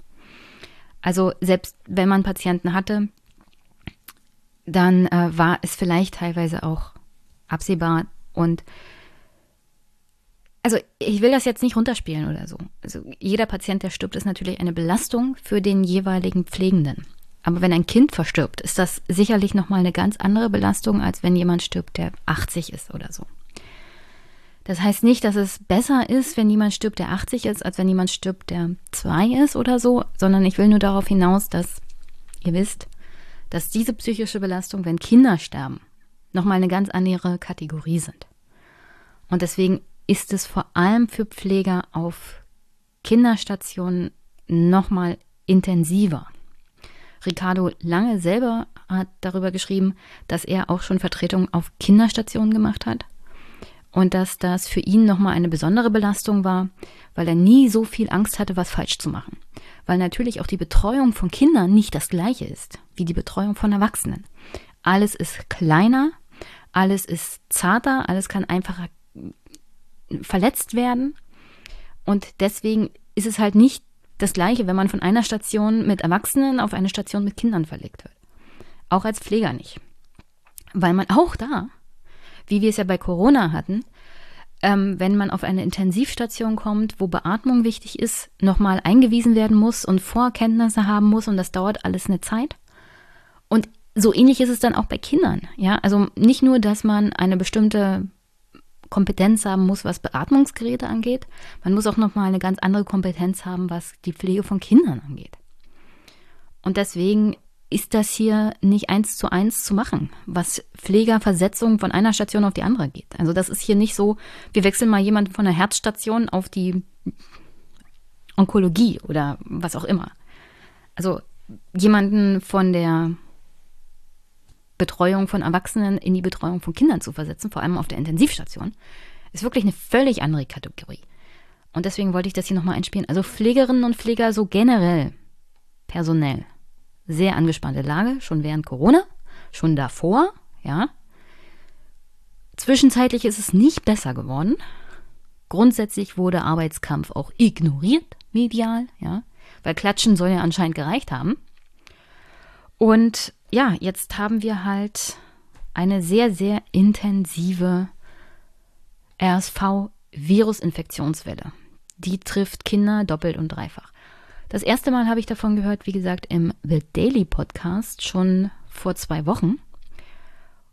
Diese Woche ist es thematisch wirklich in Deutschland massiv aufgeschlagen und da gab es dann keinen Regionalsender, der sich nicht damit beschäftigt hat. Aber weil The Daily sich zuerst damit beschäftigt hat, möchte ich hier mal ein paar Ausschnitte mitbringen. Als erstes berichtet eine Mutter, wie krank ihr Kind war, wie sie in ein Krankenhaus kam und wieder festgestellt wurde, dass die Sauerstoffwerte bei diesem Kind so niedrig waren, dass, also, dass man wirklich dachte, die Gerätschaft ist kaputt. Und als sie dann festgestellt haben, nee, die Geräte sind nicht kaputt, der Sauerstoff, die Sauerstoffsättigung in diesem kleinen Körper ist so gering, dass sie sofort Maßnahmen eingeleitet haben, dass sie händeringend nach einer Station gesucht haben, wo das Kind beatmet werden kann, denn in dem Krankenhaus gab es das jeweilige Material dazu nicht und die Betten überall in der Gegend waren voll. Also wo man die Gerätschaft hatte, um das Kind zu beatmen, hatte man keinen Platz mehr. Und die Eltern mussten dann meilenweit in ein anderes Krankenhaus gebracht werden, ich glaube in einen anderen Bundesstaat, damit das Kind am Leben gehalten werden konnte. Mittlerweile hat es sich wieder erholt, also nur damit ihr das auch hören könnt, ohne euch Gedanken zu machen. Also das Kind wurde versorgt und es hat auch überlebt. Nur die Situation für die Mutter war natürlich absolute Hilflosigkeit. So I think just for, you know, starters, can you tell us your name, who you are, where you live? Yeah. Uh, my name is Sarah Stuckey. Uh, I live in Bowie, Maryland, so just outside of DC. Um, Daily producer Sydney Harper recently spoke with a woman whose infant daughter was infected with RSV. Yes, her name is Caroline. Um, she turned nine months old while in the hospital. So Tuesday morning, she had a cough and took her to the pediatrician. The doctor looked at her, said, like, yeah, she probably has RSV. It's really going around, but there's nothing that we can do for it. And they sent us um, on our way. But Friday um, morning, she started having trouble breathing. So we took her to the emergency room and we got there about two o'clock in the afternoon. They were taking her oxygen levels. Um, her oxygen levels were so low that they thought their pulse oximeters were broken. But once they realized that's what her oxygen level really was, they took her back right away. And it was like all hell broke loose in this room. They intubated her. Um, I mean, it was just like mass chaos to get a ventilator in her. And they had, you know, an oxygen bag. They were literally pumping oxygen by hand into her.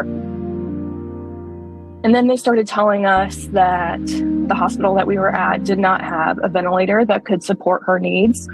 Um, she needed a really nuanced ventilator, and they just didn't have it. So the doctor started calling hospitals to see where we could go.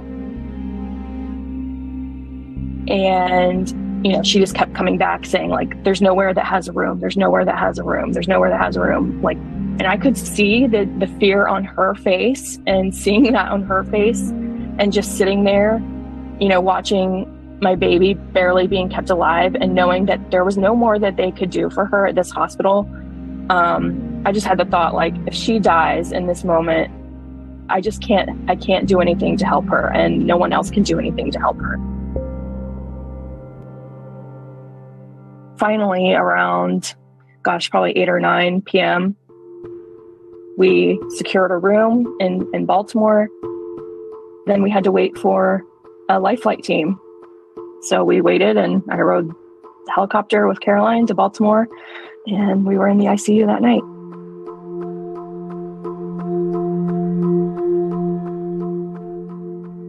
So it was just this past weekend that she came off the ventilator. And so we're just there watching her wean from some meds. But otherwise she's she's good. She's playing and happy and back to her herself, which is just I, I don't even have words to say like how wonderful that is. Also, zum Glück ein Happy End. Als nächstes hat The Daily sich mal damit beschäftigt, also wieso ist denn das aktuell eigentlich so schlimm? Also die Zahlen der RSV-Patienten steigen und steigen und wir beobachten, dass überall die Intensivbetten voll sind, vor allem für Kinder. Was ist denn hier eigentlich los? And so what's happening is that all the viruses that were pushed aside by COVID or by our precautions the past couple of winters are now back in full force. Mm-hmm. So there are a lot of kids in the country who are two, three, four, who've either never been infected with RSV at all until now, or were infected maybe once and didn't get a chance to build up a lot of immunity. So you're seeing just a much bigger pool of kids who can get infected with RSV and get pretty sick. That's interesting. So we should think of RSV as a pretty run of the mill virus that under normal circumstances might not do all that much damage, might not be something we would devote an episode of the daily to that has been kind of supercharged by the pandemic because the pandemic, like you just said, kept so many kids protected from viruses. So it's washing over a bunch of kids who have kind of emerged from the basement of America's collective pandemic experience and are now getting sick at once. Right. I mean, in a normal year, you know, RSV is something that pediatricians think about and maybe some parents will think about. But come to this winter, you've got the kids who would have gotten it in 2020, the kids who would have gotten it in 2021, and the kids who would have normally gotten it now, all getting RSV at the same time. So it's just a giant pool of susceptible kids. So, und nachdem Sie sich mit dem Hintergrund beschäftigt haben, also warum ist das eigentlich so? Und wie sieht es denn so aus? Und was führt dazu, dass auf einmal so viel mehr Kinder auf den Intensivstationen sind? Und die Tatsache ist halt nun mal, das erste Mal werden, wird eine größere Gruppe von Kindern erstmalig mit diesem Virus konfrontiert, weil die Schutzmaßnahmen mittlerweile ja auch nachgelassen haben. Und als nächstes beschäftigen sie sich mit Zahlen. Also wie viele Kinder sind eigentlich infiziert und wie viele landen auf Krankenhausstationen. Und die Zahlen sind in Amerika zu diesem Zeitpunkt schon katastrophal. Also 80 Prozent, äh, sagt sie jetzt gleich auf Englisch für den, die es nicht verstehen, 80 Prozent der Kinderstationsbetten sind belegt, vor allem mit RSV-Virus-infizierten Patientinnen und Patienten. Und es gibt nirgendwo wirklich freie Betten.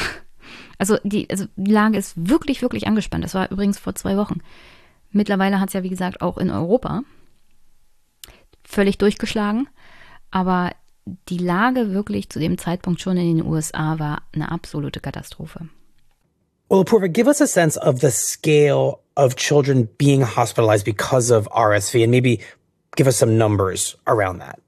As of a couple of weeks ago, 80% of the country's pediatric hospital beds were full. Hmm. And in many parts of the country, there are no pediatric beds available. Wow. Like the mom we heard from earlier in this episode, you know, there are parents who are having to drive hundreds of miles to get their kid to a doctor. And, you know, big hospitals like Johns Hopkins Children's Center in Baltimore, Maryland, they're getting transfer requests from New York and West Virginia. Hours and hours away. Exactly, hundreds of miles away. And they don't actually have extra beds to spare anyway. And it's starting to pick up in parts of the country where it was actually a little bit slow. So in Oregon, the season officially began October 29th, mm-hmm. and already the numbers have more than tripled.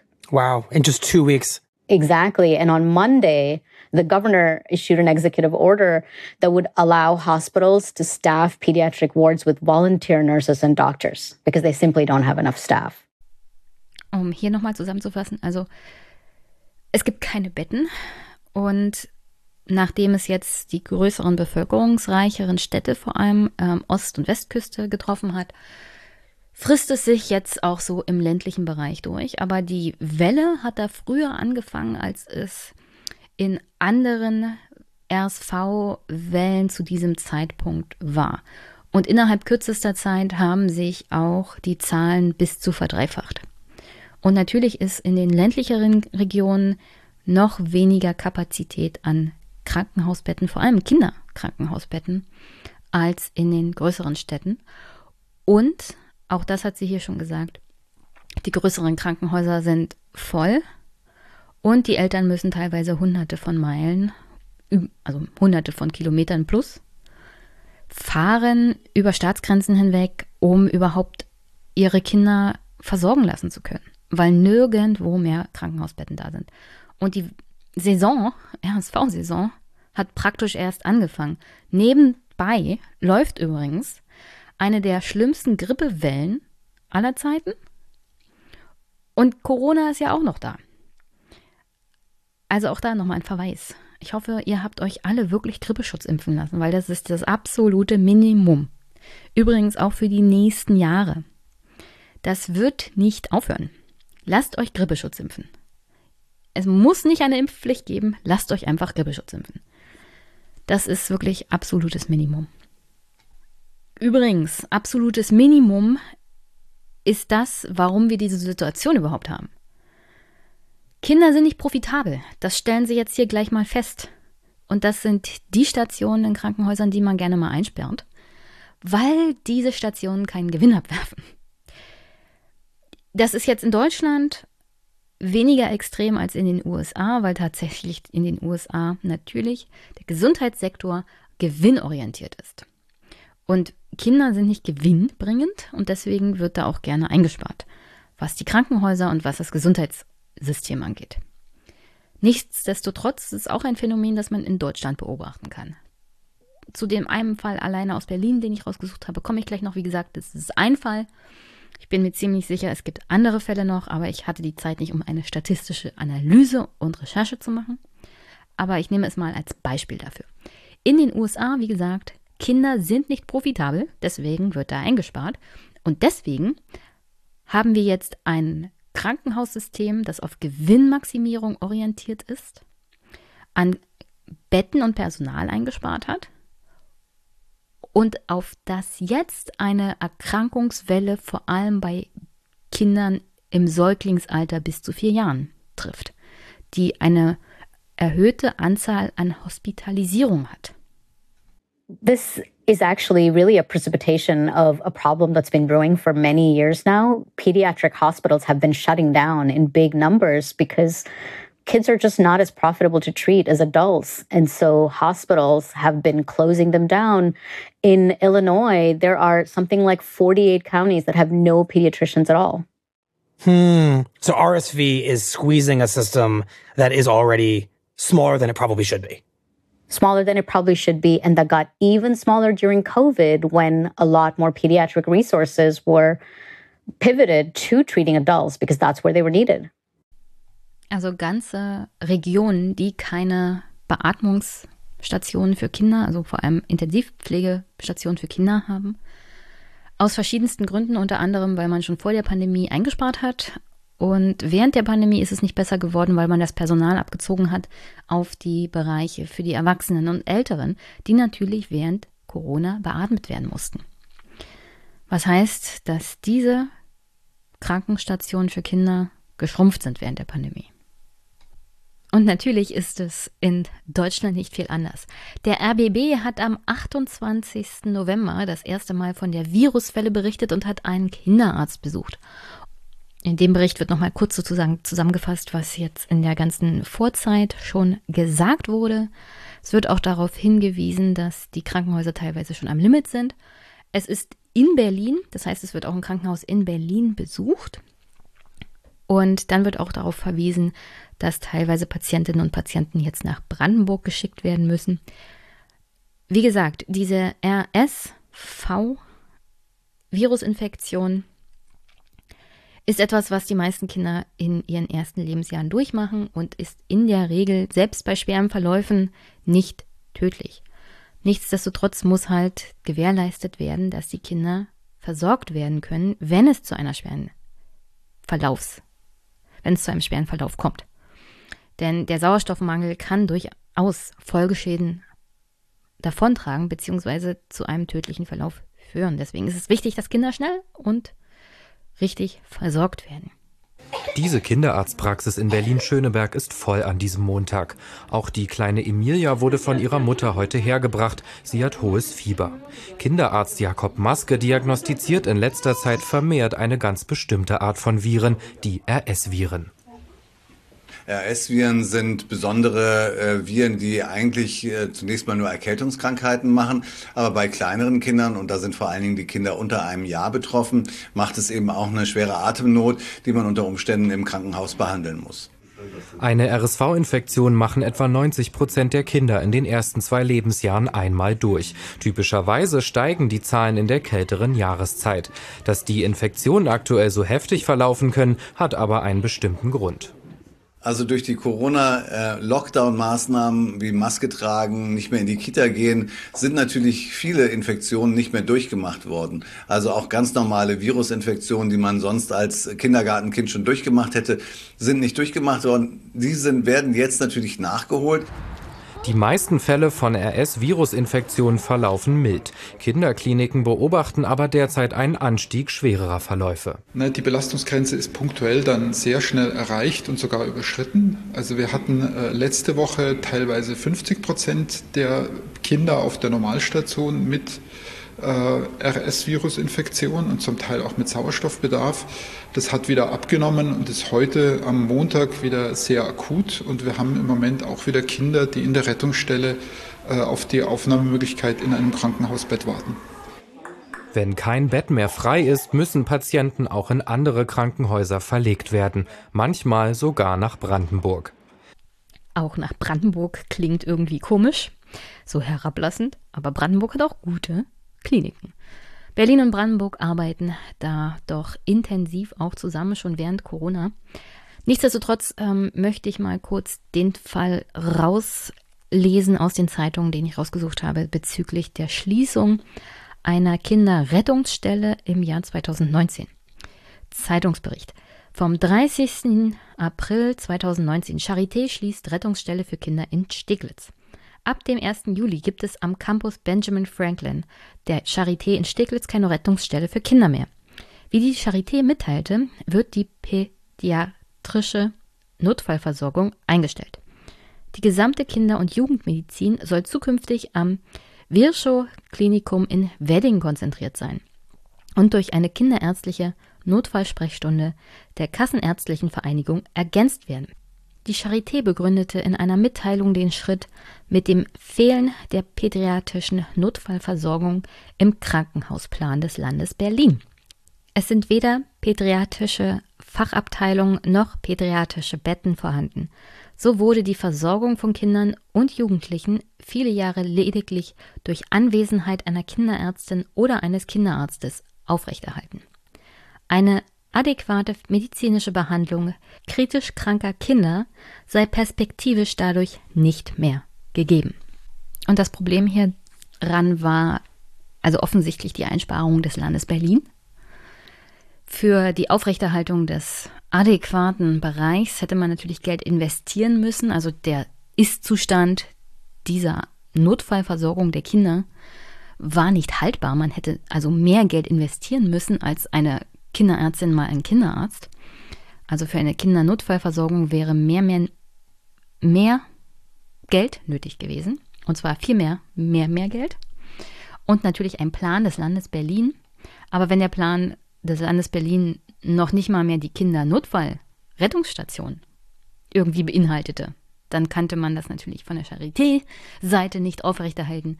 Die Charité ist natürlich auch vom Land Berlin mitfinanziert. Zu diesem Zeitpunkt 2019 hatte man dann in Aussicht gestellt, dass natürlich die Rettungsversorgung adäquat durch andere Stellen, das Virchow Hospital in Berlin gewährleistet sein würde. Und circa ein Jahr später hat sich eine andere Zeitung in Berlin, ich glaube der Tagesspiegel war es hier in dem Fall, mal kundig gemacht, wie denn die Situation so im Südwesten der Stadt bezüglich der Kinderrettung aussieht. Zitat aus diesem Zeitungsbericht 2020, um genau zu sein, ein Bericht vom 2.1.2020. Senat spart Kinderrettung im Südwesten der Stadt kaputt. Für die geschlossene Notfallambulanz im Klinikum Benjamin Franklin gibt es offenbar keine ausreichende Ersatzversorgung. Vor einem halben Jahr wurde die Kinderrettungsstelle der Charité im Benjamin Franklin Klinikum geschlossen. Tatsächlich konnte im Franklin schon lange kein Kind mehr stationär aufgenommen werden, denn die entsprechende Abteilung gab es nicht mehr. Die Rettungsstelle hing in der Luft. Kinder wurden zur stationären Aufnahme zum Campus Virchow im Wedding gefahren. Das war keine gute Lösung. Aber deshalb gleich die ganze Rettungsstelle zu schließen, war eine noch schlechtere. Hätte man nicht einen umgekehrten Weg gehen und wieder eine pädiatrische Abteilung im Franklin öffnen müssen? Ja, denn die Kindernotfallversorgung im Virchow ist komplett überlastet. In einem Jahr wurden dort bis Ende November 2019 715 Kinder abgewiesen, die einer stationären Behandlung bedurften. Sie wurden mit großer Mühe auf andere Krankenhäuser verteilt. 119 von ihnen fanden gar keinen Platz in Berlin und wurden bis nach Bernau oder Eberswalde verschickt. Die Zahl der abgewiesenen kranken Kinder am Standort Virchow nimmt stark zu. 2016 waren es 522, 2018 schon 702. Im Jahr 2019 775. Und auch die Kindernotaufnahme des St. Josephs Krankenhauses meldet im November, man habe in den letzten zwölf Monaten ca. 100 Kinder abweisen müssen. Eine Kinderstation im Franklin wird also offensichtlich gebraucht. Die Charité hatte Ersatz für die geschlossene Rettungsstelle versprochen. Die Lücke werde über Notfallpraxen und den ärztlichen Bereitschaftsdienst geschlossen. Aber die Arztpraxen im Südwesten der Stadt haben seitdem ihre Öffnungszeiten nicht verlängert. Es gibt dort in den Nachtstunden und an Feiertagen keine zusätzliche Notfallversorgung. Die ärztlichen Notfalldienste wiederum sind rund um die Uhr erreichbar und besetzt, aber nicht mit Kinderärzten. Der regierende Bürgermeister Müller, der als Wissenschaftssenator auch für die Charité zuständig ist, hatte im März 2018 im Abgeordnetenhaus versichert, im Südwesten werde es auch nach der Schließung der Kinderrettung im Franklin sicher sein. Dieses Versprechen kann offenbar nicht gehalten werden. An der Notfallversorgung wurde massiv gespart, zu Lasten kranker Kinder. Das ist in Zeiten des Haushaltsüberschusses vollkommen absurd.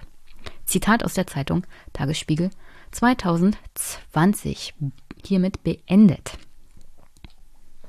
Wie gesagt, regierender Bürgermeister zu diesem Zeitpunkt war noch Müller. Jetzt ist es ja Frau Giffey. Das war teilweise, also die Schließung der Kinderrettungsstelle war noch vor Corona. Das floss dann alles in Corona natürlich mit ein. Und ich bin mir ziemlich sicher, das betrifft nur nicht, also nicht nur Berlin, was die Schließung solcher Stellen angeht, sondern auch andere. Es gibt regelmäßig Berichte schon vor Corona von der Charité, dass die vor allem Kinderintensivstation völlig überlastet ist. Da wurde dann teilweise ein krebskrankes Mädchen abgewiesen und konnte nicht behandelt werden. Das ist dann übrigens auch verstorben. Inwiefern das mit, dem, mit der Abweisung zu tun hat und zusammenhängt und ja, möchte ich jetzt hier nicht irgendwie die Tatsache, dass sie halt abgewiesen wurde und nicht versorgt werden konnte in der Charité in Berlin, ist schon schlimm genug gewesen. Und vor allem bei Kindern ist das ein besonders harter Schlag für jeden, der davon hört. Also nicht nur für die Betroffenen. Also wie kann es sein, dass in einem so reichen Land es nicht genug Plätze auf einer Kinderintensivstation gibt, ja? Nicht genug Betten. Das ist eine absolute Katastrophe. Übrigens schon seit Jahren. Und die Pandemie hat es auch in Deutschland, wir haben es gerade für die USA gehört, auch in Deutschland natürlich nicht besser gemacht. Man hat natürlich auch hier Personal abgezogen und dann in die Erwachsenenstationen gesteckt. Teilweise ist das Personal dann, wie gesagt, während der Pandemie auch weniger geworden, so grundsätzlich, was das Pflegepersonal angeht. Und das fehlt jetzt natürlich an allen Ecken und Enden. Und vor allem jetzt während dieser pandemischen Lage mit dem RSV-Virus, mit der Grippe, mit Corona währenddessen auch noch, verschlechtert sich das nochmal zunehmend. Und diese Situation hat man teilweise auch herbeigeführt, weil man nicht in diese Rettungsstationen investiert hat, als es die Pandemie noch nicht gab und als man das Geld dafür hatte. Da hat man zugemacht, weil man wahrscheinlich sparen wollte, weil man Kräfte bündeln wollte. Nur stellte sich dann raus, beim Virchow Krankenhaus in Berlin, wo man das dann alles bündeln wollte, ist man auch völlig überfordert und muss Kinder wegschicken. Und das, wie gesagt, 2019. Und es wird nicht besser. Also es ist jetzt, äh, es ist praktisch ermüdend. Ja, es ist ermüdend, permanent darauf hinzuweisen, dass es eine katastrophale Entscheidung ist, nur um dann während einer Krise und einer Katastrophe zu sehen, dass es eine sehr, sehr katastrophale Entscheidung war. Und dass daraus nicht gelernt wird. Dafür gibt es wirklich null Ausreden mehr. Aber kommen wir mal von einer Stadt wie Berlin, von der man ja denkt, arm, aber sexy. Ich würde sagen, keine Stadt ist sexy, die ihre Kinder nicht versorgen kann. Aber das ist noch eine ganz andere Sache. Kommen wir mal zu einer Stadt, die reich ist, und zwar München. Und der BR hat sich mal die Situation in München auf den Kinderstationen angeguckt. Und erstaunlicherweise, auch in München sieht es nicht besser aus, wo man ja eigentlich von einer bayerischen Hauptstadt beziehungsweise von einem reichen Bundesland ausgehen muss, dass es da noch gut ist. Ja, also in einem reichen Bundesland mit einer reichen Hauptstadt ist es schon schlecht. Und dann stellt euch das mal in Bundesländern vor, die finanziell schlechter gestellt sind. Bei wie vielen Kindern sind wir denn heute? In der kinderchirurgischen Notaufnahme der Münchenklinik Schwabing sucht leitender Oberarzt Carsten Krohn verzweifelt nach freien Betten für neue Patienten. Alles, was Sie hier rot sehen, sind abgemeldete Kliniken. Sie sehen, es gibt auch in Landsberg und in Starnberg keine pädiatrischen Betten, äh, Betten mehr. Das bedeutet, wenn hier ein pädiatrischer Fall ankommt, der muss im Zweifelsfall nach Nürnberg, nach Garmisch-Partenkirchen, nach Memmingen verlegt werden. Es gibt in dieser reichen Stadt in München, es gibt keine Kinderbetten mehr. Es gibt keine Kinderbetten mehr in München. Schickt die Eltern mal ein paar hundert Kilometer weiter weg. Übrigens, die Situation, in der sich, wie gesagt, Kinder dann befinden, wie vorhin von der Frau geschildert, ja. Absolut katastrophale Sauerstoffwerte im Blut. Die Eltern sind völlig in Panik und aufgelöst und in der Situation schickst du dann die Kinder nochmal mit dem Krankenwagen über ein paar hundert Kilometer. Ist sicherlich eine wunderbare Situation. Und dann wird in dem Bayerischen Rundfunkbericht mal über die Ursachen dieses Mangels an Kinderbetten gesprochen und wieso das denn so ist. Die aktuelle Welle des RS-Virus ist nur der Tropfen auf den heißen Stein. Vor 20 Jahren hatte seine Kinderchirurgie 75 Betten, jetzt sind es gerade mal 20. Es fehlt an Personal und Geld. Schuld daran ist auch die Finanzierung von Kinderkliniken und Stationen durch die Kopfpauschale. Sie führt seit Jahren zu einem Dauerminus. Wir können momentan aber wirklich nur die absoluten Notfälle abarbeiten. Das heißt also, wir müssen ständig irgendwelche Operationen verschieben. Wir müssen ständig Familien, die sich seit Wochen auf einen bestimmten Termin vorbereiten, äh, verschieben und absagen und wieder nach Hause schicken. Das ist für die super frustrant und für die Kinder manchmal auch gar nicht so richtig gesund. Weniger Geld führt zu weniger Betten. Gab es 1991 bundesweit noch mehr als 30.000 Klinikbetten für Kinder und Jugendliche, waren es 2020 weniger als 18.000, ein Minus von 43 Prozent. Also auch hier in, im reichen Deutschland, im Deutschland, in dem wir nicht eine wirklich absolut auf Gewinn orientierte Gesundheitsversorgung eigentlich haben sollten. Selbst hier haben wir ein System mit einer Kopfpauschale für Kinder, das dafür sorgt, dass binnen von Jahrzehnten die Zahl der Kinderbetten einfach mal zusammengeschrumpelt wird, sodass wirklich nur das absolut Notwendigste gemacht wird. Und das wirklich, also hier fällt mir immer wieder ein, dass auch aktuell in der Verwaltung gesagt wird, wir verwalten den Mangel. Das kann man in der Verwaltung so sagen, weil ist ja nicht so schlimm, bei uns stirbt keiner. Also, wir beschäftigen uns schon mit Fällen, wo Leute dann gestorben sind, aber theoretisch bringen wir niemanden um, ja, mit unseren Steuerbescheiden. wenn du den Mangel in einem Krankenhaus verwaltest, verwaltest du den Tod von Menschen. Und in dem Fall von Kindern. Das ist, also zu keiner Situation, also ich kann mir keine Situation vorstellen, in dem sich jemand hinsetzt und sagt, das ist okay. Das ist vertretbar. Das ist absolut nicht vertretbar. Und ich rede noch nicht, also wir können gerne über die moralische Ebene reden, aber so grundsätzlich haben wir sicherlich schon in letzter Zeit mal zum Thema Fachkräftemangel irgendwas in den Medien gehört. Vor allem im Bereich Diskussionen Bürgergeld, ja, oder ich habe es, glaube ich, vorhin angesprochen, Arbeitszeitflexibilisierung oder auch Zuwanderungsgesetz. Alles das hat übrigens auch mit dem Thema Fachkräftemangel, demografischer Wandel zu tun. Allein aus ökonomischem Egoismus ist diese Herangehensweise an die Behandlung von Kindern in keinster Weise nachvollziehbar. Denn jeden Euro, den du hier investierst in die Gesundheit auch von Kindern, ist theoretisch eine Investition in die wirtschaftliche Stabilität deines Landes. Also könnte ich sicherlich auch mal so sprechendes Denken mäßig auftun, aufgrund der Tatsache, wie wir Kinder in den letzten 30 Jahren so behandelt haben und Familien, haben wir das Problem mit dem Fachkräftemangel erst herbeigeführt. Weil alles an unserem System darauf ausgelegt ist, allen klarzumachen, dass Kinder unrentabel sind und teuer und überhaupt ein Störfaktor bei der Wirtschaft. Wobei es natürlich völlig irre ist, so eine Denke in der Gesellschaft zu haben, weil wenn du keine Kinder hast, hast du ja niemanden, der, der das alles hier irgendwie am Laufen hält, ja. Also völlig irre. Wirklich völlig irre. Aber äh, Kinder, hier in dem Fall tatsächlich ist das Kind im Brunnen gefallen.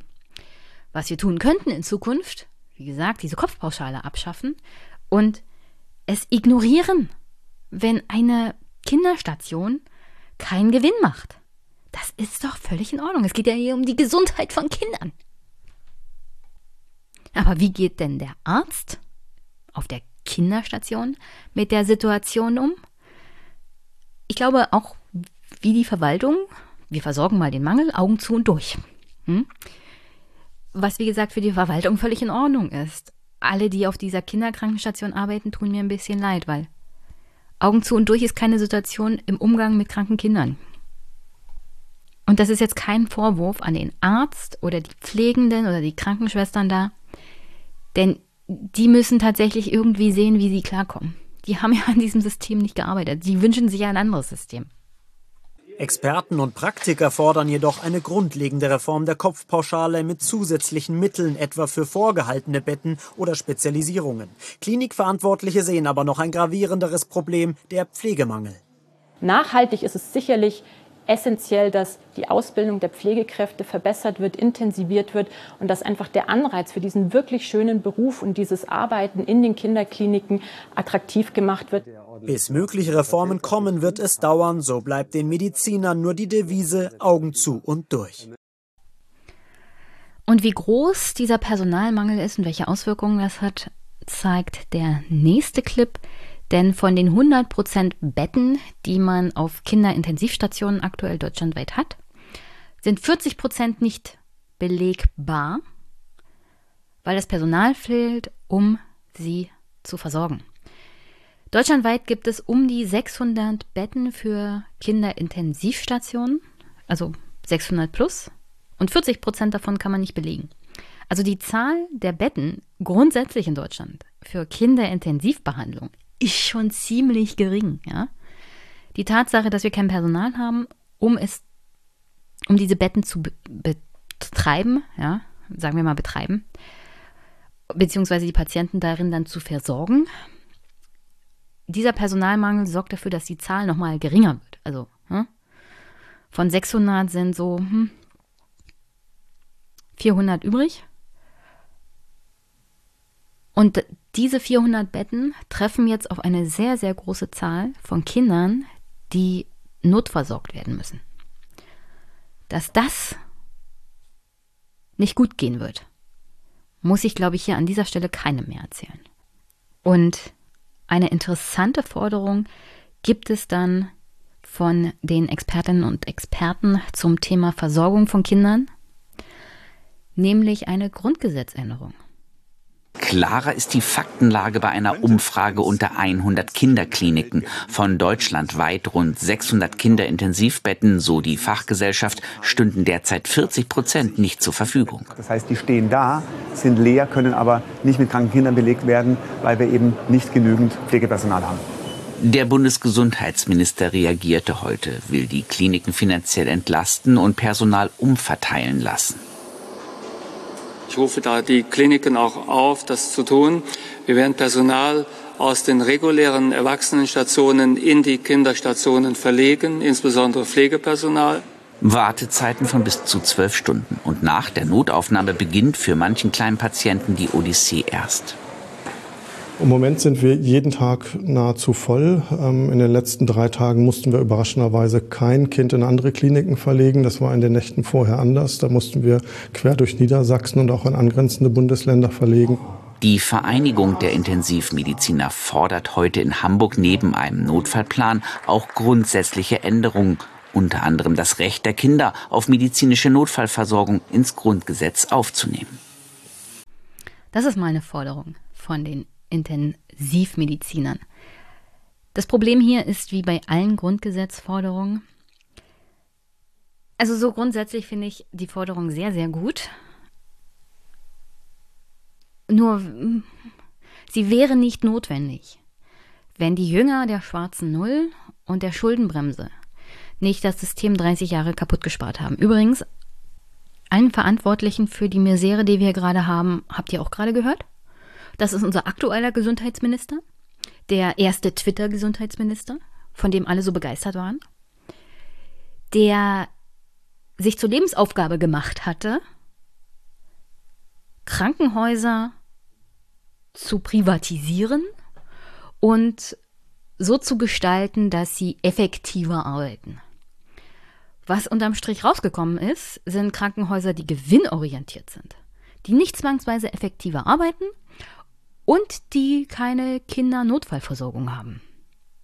Also dieses Denken ist wirklich der Vorläufer von all dem, was wir auch in der Charité gesehen haben in Berlin und was wir bei anderen Krankenhäusern sehen.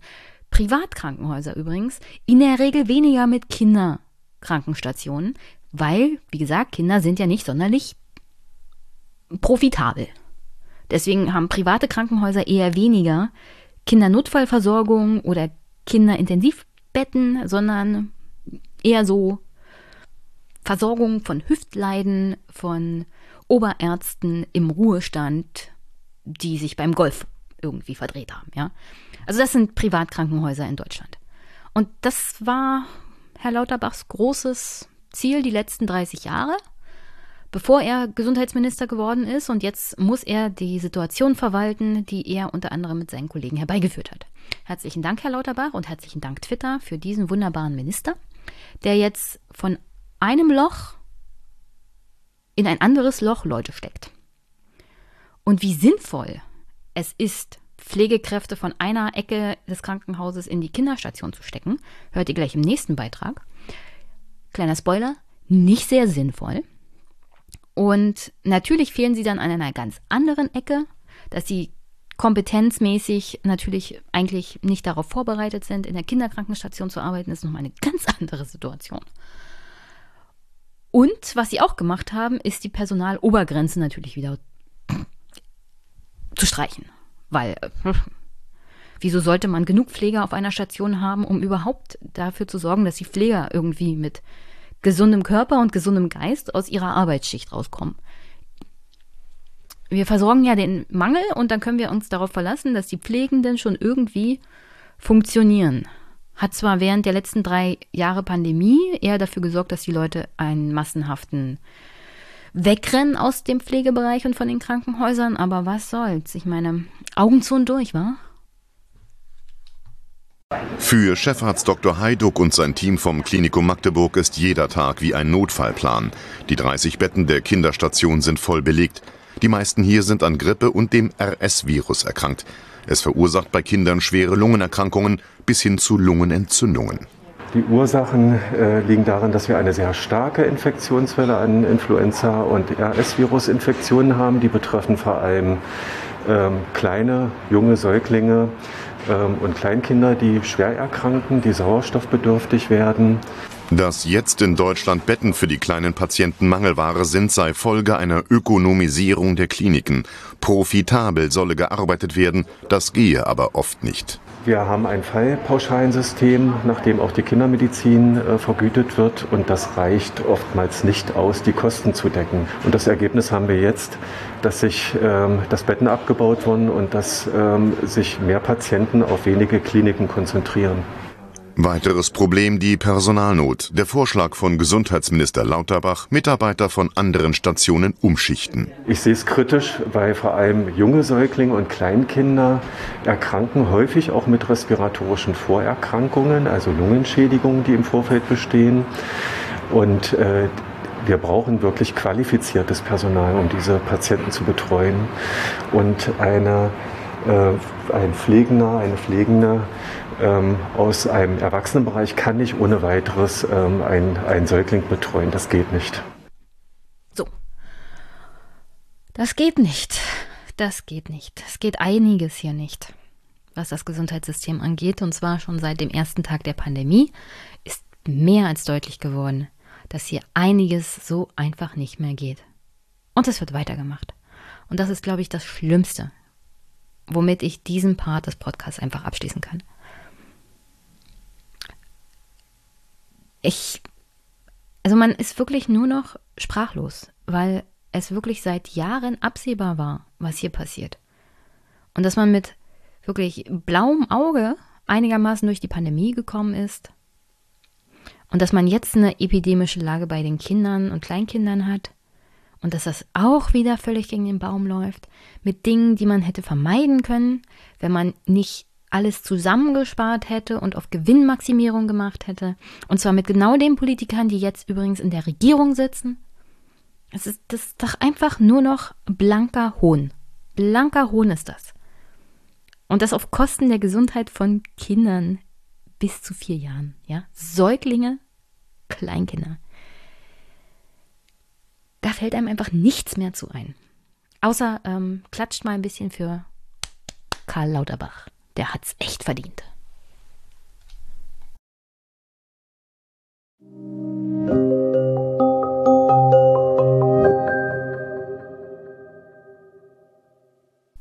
Und vielleicht bräuchten wir mal Aktivisten, die tatsächlich sich dafür einsetzen, dass das Gesundheitssystem besser wird. Ich weiß nicht ganz genau, wie das aussehen sollte, aber ja, wir brauchen vielleicht doch tatsächlich Weltverbesseraktivisten. Ich glaube, der Titel ist etwas ironisch gemeint von Knut Korzen. Ähm, er, er, er ist, glaube ich, doch ein bisschen kritisch über die Aktivisten, die wir aktuell haben. Das kommt in dem Gespräch auch ein bisschen rüber, das ich mit ihm geführt habe. Aber so, wenn ich darüber nachdenke, welche, ich, welche Themen ich heute behandelt habe, sind Aktivisten, glaube ich, nötiger denn je. Insofern vielleicht doch mehr Aktivismus wagen. Für welches Thema man aktivistisch aktiv ist, ist ja dann dahingestellt und wie man den Aktivismus gestaltet. Aber grundsätzlich Aktivisten sind eine sehr, sehr, ein sehr, sehr altes Phänomen auch in Deutschland und haben viel politisch bewegt, wenn man sich es genau überlegt.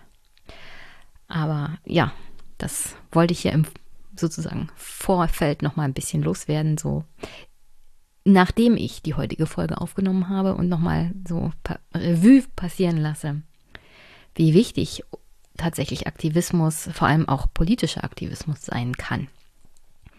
Insofern, jetzt erstmal viel Spaß für euch, auch bei dem Gespräch von Knut Korzen und mir über sein Buch Die Welt verbessere. Wie viel Aktivismus verträgt unsere Gesellschaft?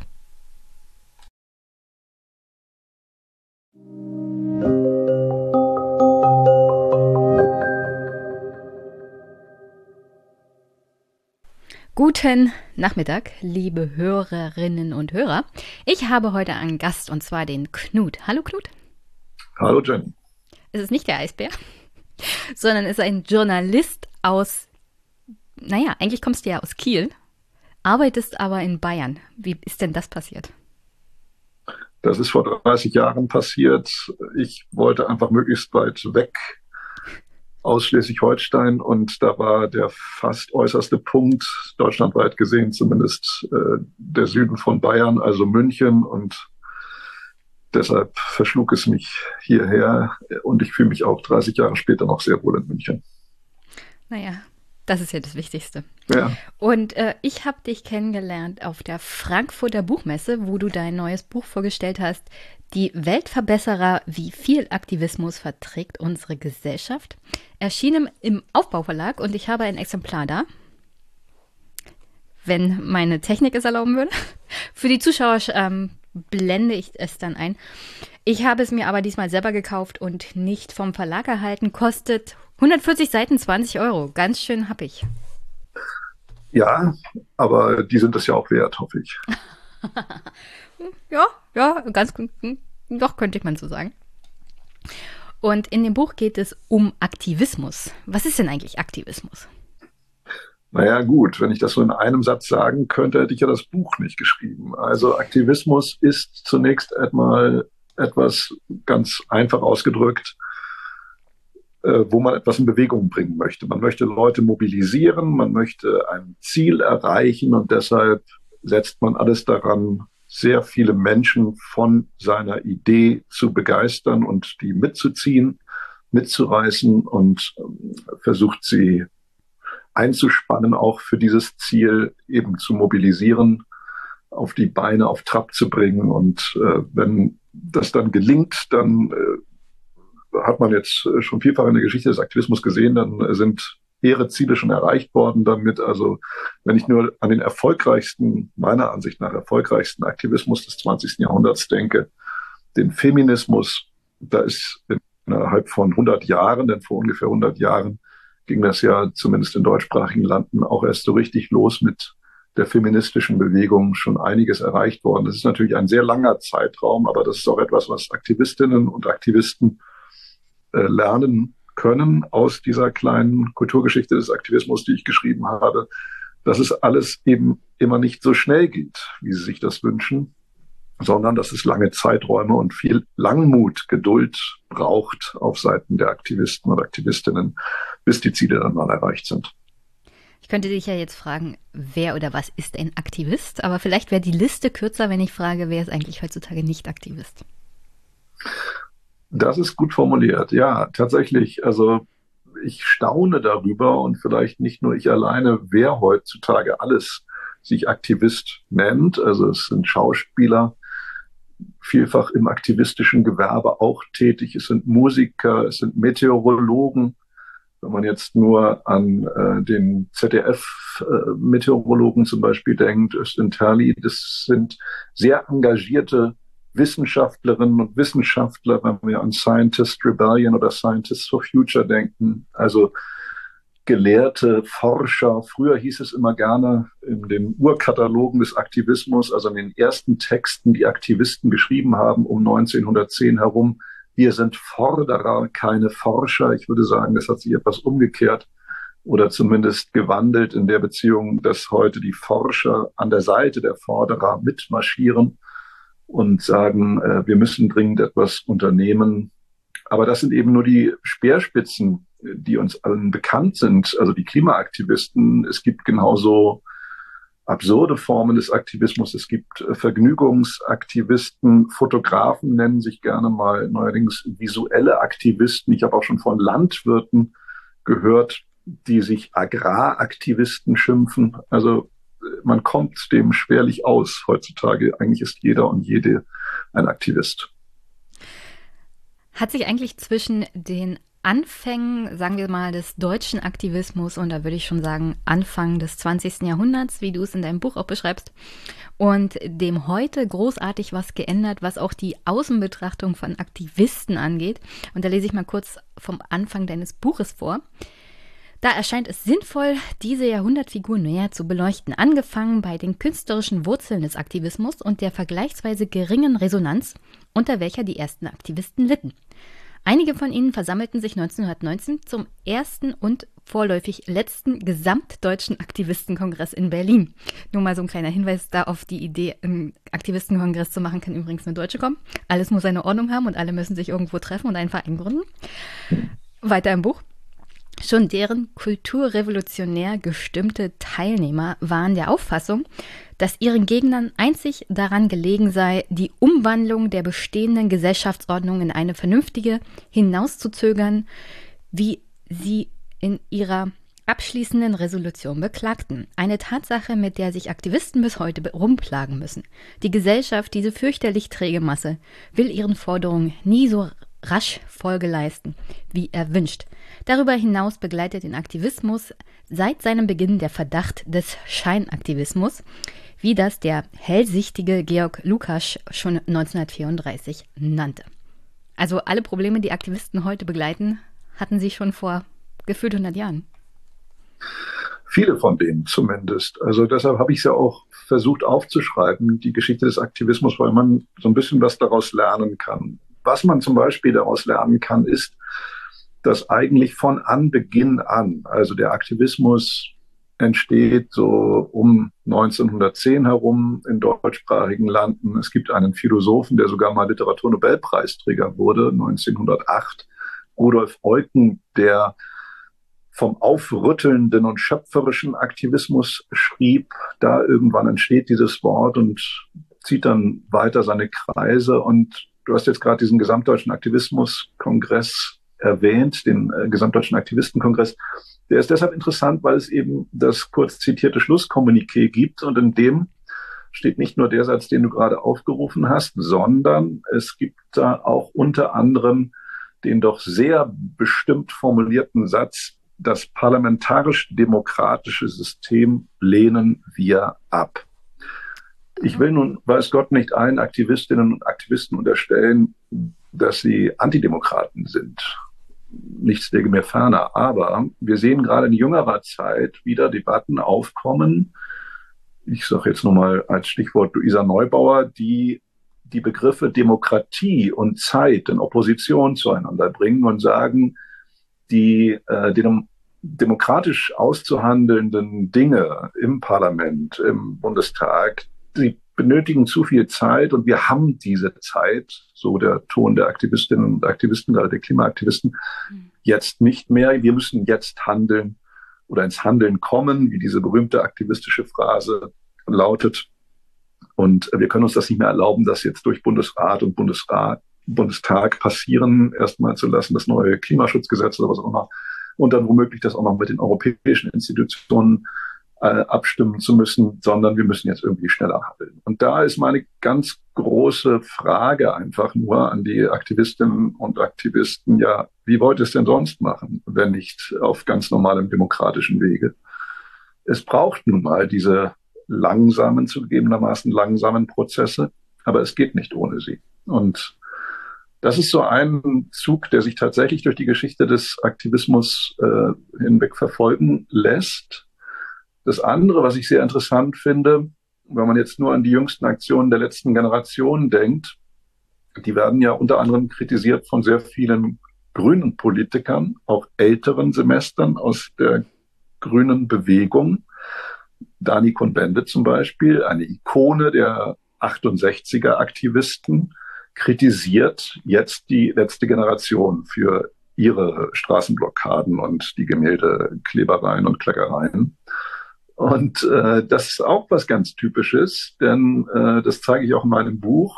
Schon die 68er Aktivisten wiederum wurden kritisiert von den damals äh, noch lebenden Uraktivisten. Also zu den Uraktivisten gehörte auch so jemand wie Ernst Bloch, der in den 1910er, 1920er Jahren sich als Aktivist begriffen hat. Und Ernst Bloch, befreundet mit Rudi Dutschke und anderen großen ähm, Vorreitern der 68er Bewegung, hat gleichwohl zu diesen eine sehr kritische Distanz eingenommen und hat zum Beispiel vom kopflosen Aktivismus der 68er in jener Zeit gesprochen. Also das ist etwas, was sich eben auch so durch die Geschichte zieht, dass der eine Aktivismus, obwohl er auf den Schultern des anderen steht, äh, den etwas für zurückgeblieben hält. Wenn man jetzt zum Beispiel denkt, die letzte Generation hält zum Beispiel wahrscheinlich nicht so viele große Stücke auf Danny Cohn-Bendit, Danny Cohn-Bendit vice versa nicht so viel von denen.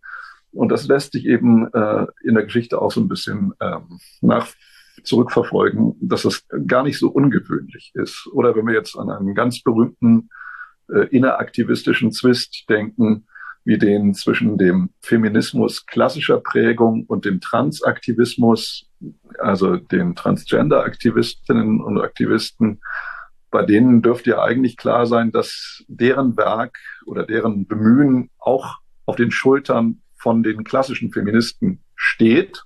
Aber sie greifen wen an? Alice Schwarzer, die dieser Tage 80 Jahre alt wird und der, glaube ich, größte Verdienste zu kommen, was den Feminismus und das Erreichen seiner Ziele in Deutschland anbetrifft. Und Alice Schwarzer war nebenbei bemerkt auch eine derjenigen Personen, die sich ganz früh, nämlich schon in den 80er Jahren, für die Rechte der Transsexuellen eingesetzt haben. Weit bevor das bei anderen überhaupt äh, nur in die Nähe eines Gedankens rückte. Also das ist schon sehr seltsam, dass diese inner aktivistischen Verwerfungen sich durch die gesamte Historie des Aktivismus ziehen. Aber deutet das nicht auf mehrere Probleme hin, die Aktivismus über die Zeit so generell hat? Also wir haben eine, einen Generationenkonflikt von Aktivisten äh, oder Aktivierten, sagen wir es mal so, weil, weil, ich weiß jetzt nicht, wie ich das gendern soll, ähm, die natürlich aufbauen auf die progressive Politik ihrer Vorgänger, aber gleichzeitig sich davon ab, also hervorheben wollen, ja. Ähm, also dieses Dagegensein, was die ältere Generation hat, das halt, hat halt nicht gereicht. Das ist grundsätzlich so eine Sache, ich glaube, nicht nur von Aktivisten, sondern von äh, jüngeren Generationen. Man muss sich irgendwie immer noch absetzen und ähm, auch einen besonderen Charakter sozusagen haben. Und das Zweite ist ja dieser diese gespaltene Identität, die Cohn Bendit gar nicht mehr hat, weil er im Establishment angekommen ist.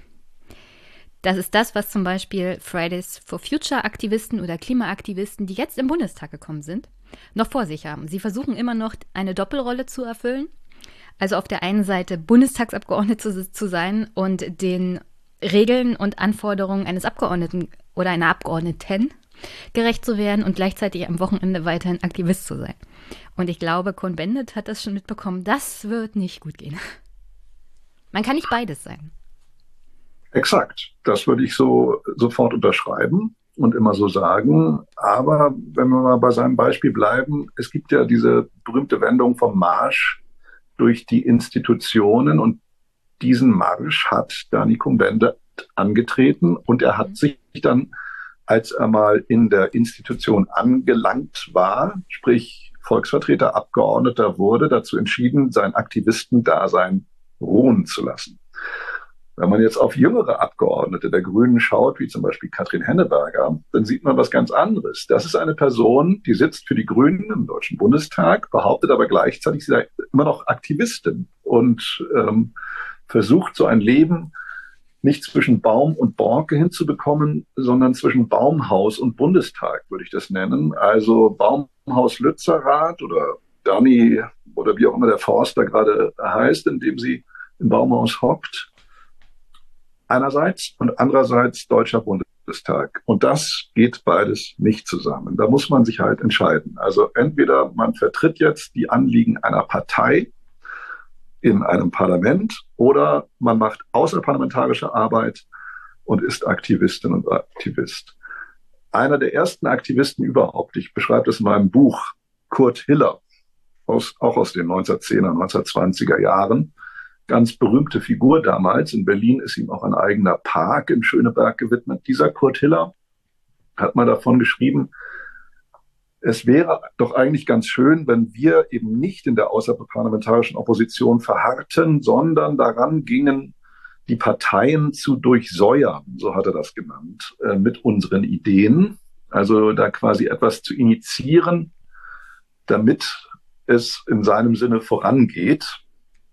Also die aktivistischen Anliegen einzuspeisen in die Parteiprogramme und dann schneller in das äh, Verwandeln der Gesellschaft auch zu kommen.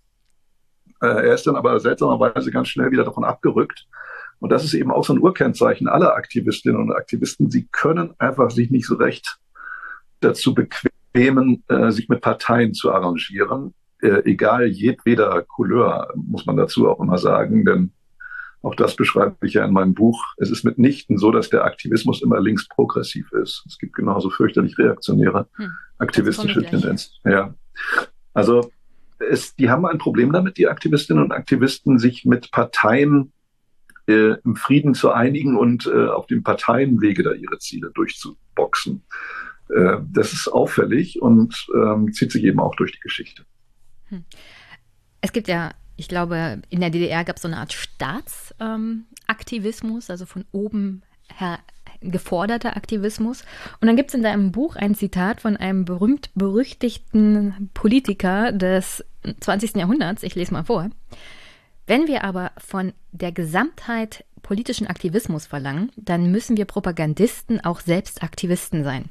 Aktivismus ist kein Maulhelden- und Radaubrüdertum, sondern Konsequenz zwischen Wort und Tat, das heißt Geschlossenheit und Entschlossenheit des Charakters.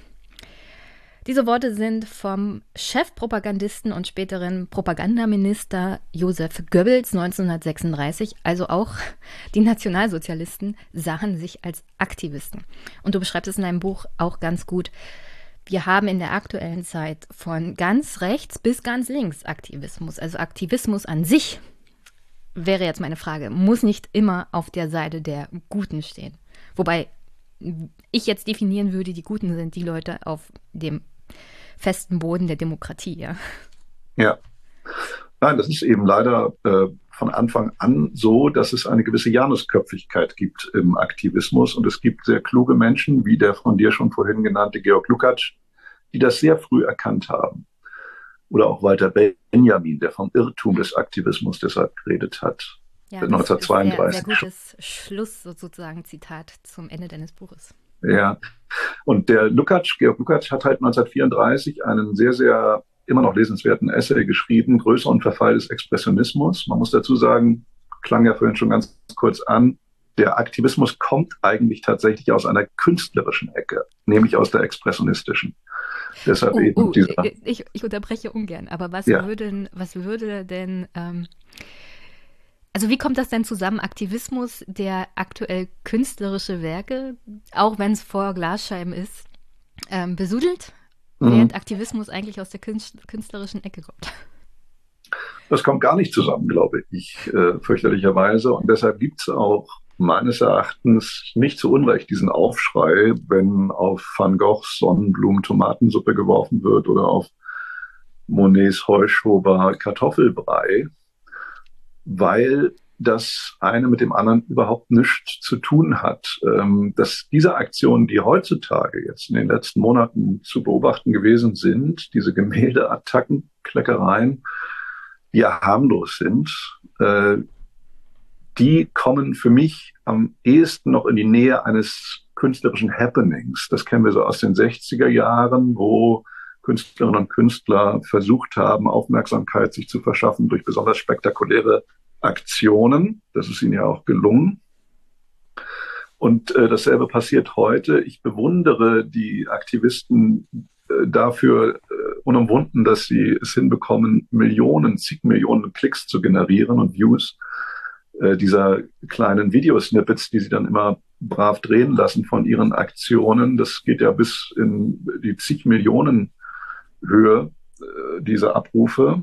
Aber ich fürchte, dass die Gestalten, die das machen, Opfer jener Aufmerksamkeitsökonomie dabei werden, deren Ikonen sie ja gleichzeitig sind. Also wir müssen uns immer bewusst machen, Aktivismus ist deshalb heute etwas ganz anderes als noch vor 100 Jahren, weil damals Aktivistinnen und Aktivisten, es waren in der Mehrzahl Männer, heute ganz anders in der Mehrzahl Frauen, zumindest die Vorreiterinnen, die Ikonen der aktivistischen Bewegung heute sind alles Frauen. Damals waren das Randfiguren vor 100 Jahren. Heute sind es Zentralfiguren unserer Gesellschaft. Es gibt ja nahezu keine Talkshow mehr, die ohne eine aktivistische Beteiligung auskommt. Und oft genug ist es jetzt in jüngerer Vergangenheit sogar so, dass aktivistische äh, Aktionen den Anlass bilden für Talkshows. Ich sage jetzt nur mal als Stichwort Anne Will vor wenigen Wochen. Hm. Gemäldekleckereien und so etwas, Straßenblockaden Aber der vor, letzten vor, sieben, Generation. vor sieben Tagen, ich glaube vor einer Woche erst, war das mit ähm, der letzten Generation mit als Gast. Genau, aber dafür, dass die letzte Generation jetzt noch nicht mal ein Jahr alt ist, ich glaube, das ging im Januar los, sie hat es noch gerade mal so in mein Buch hineinschaffen können, ähm, ist das doch sehr ansehnlich. Und man muss es immer in Relation dazu setzen, wie viele Leute das eigentlich de facto sind in Deutschland. Das sind nach Angaben der letzten Generation selbst zwischen 300 und 500 Leuten.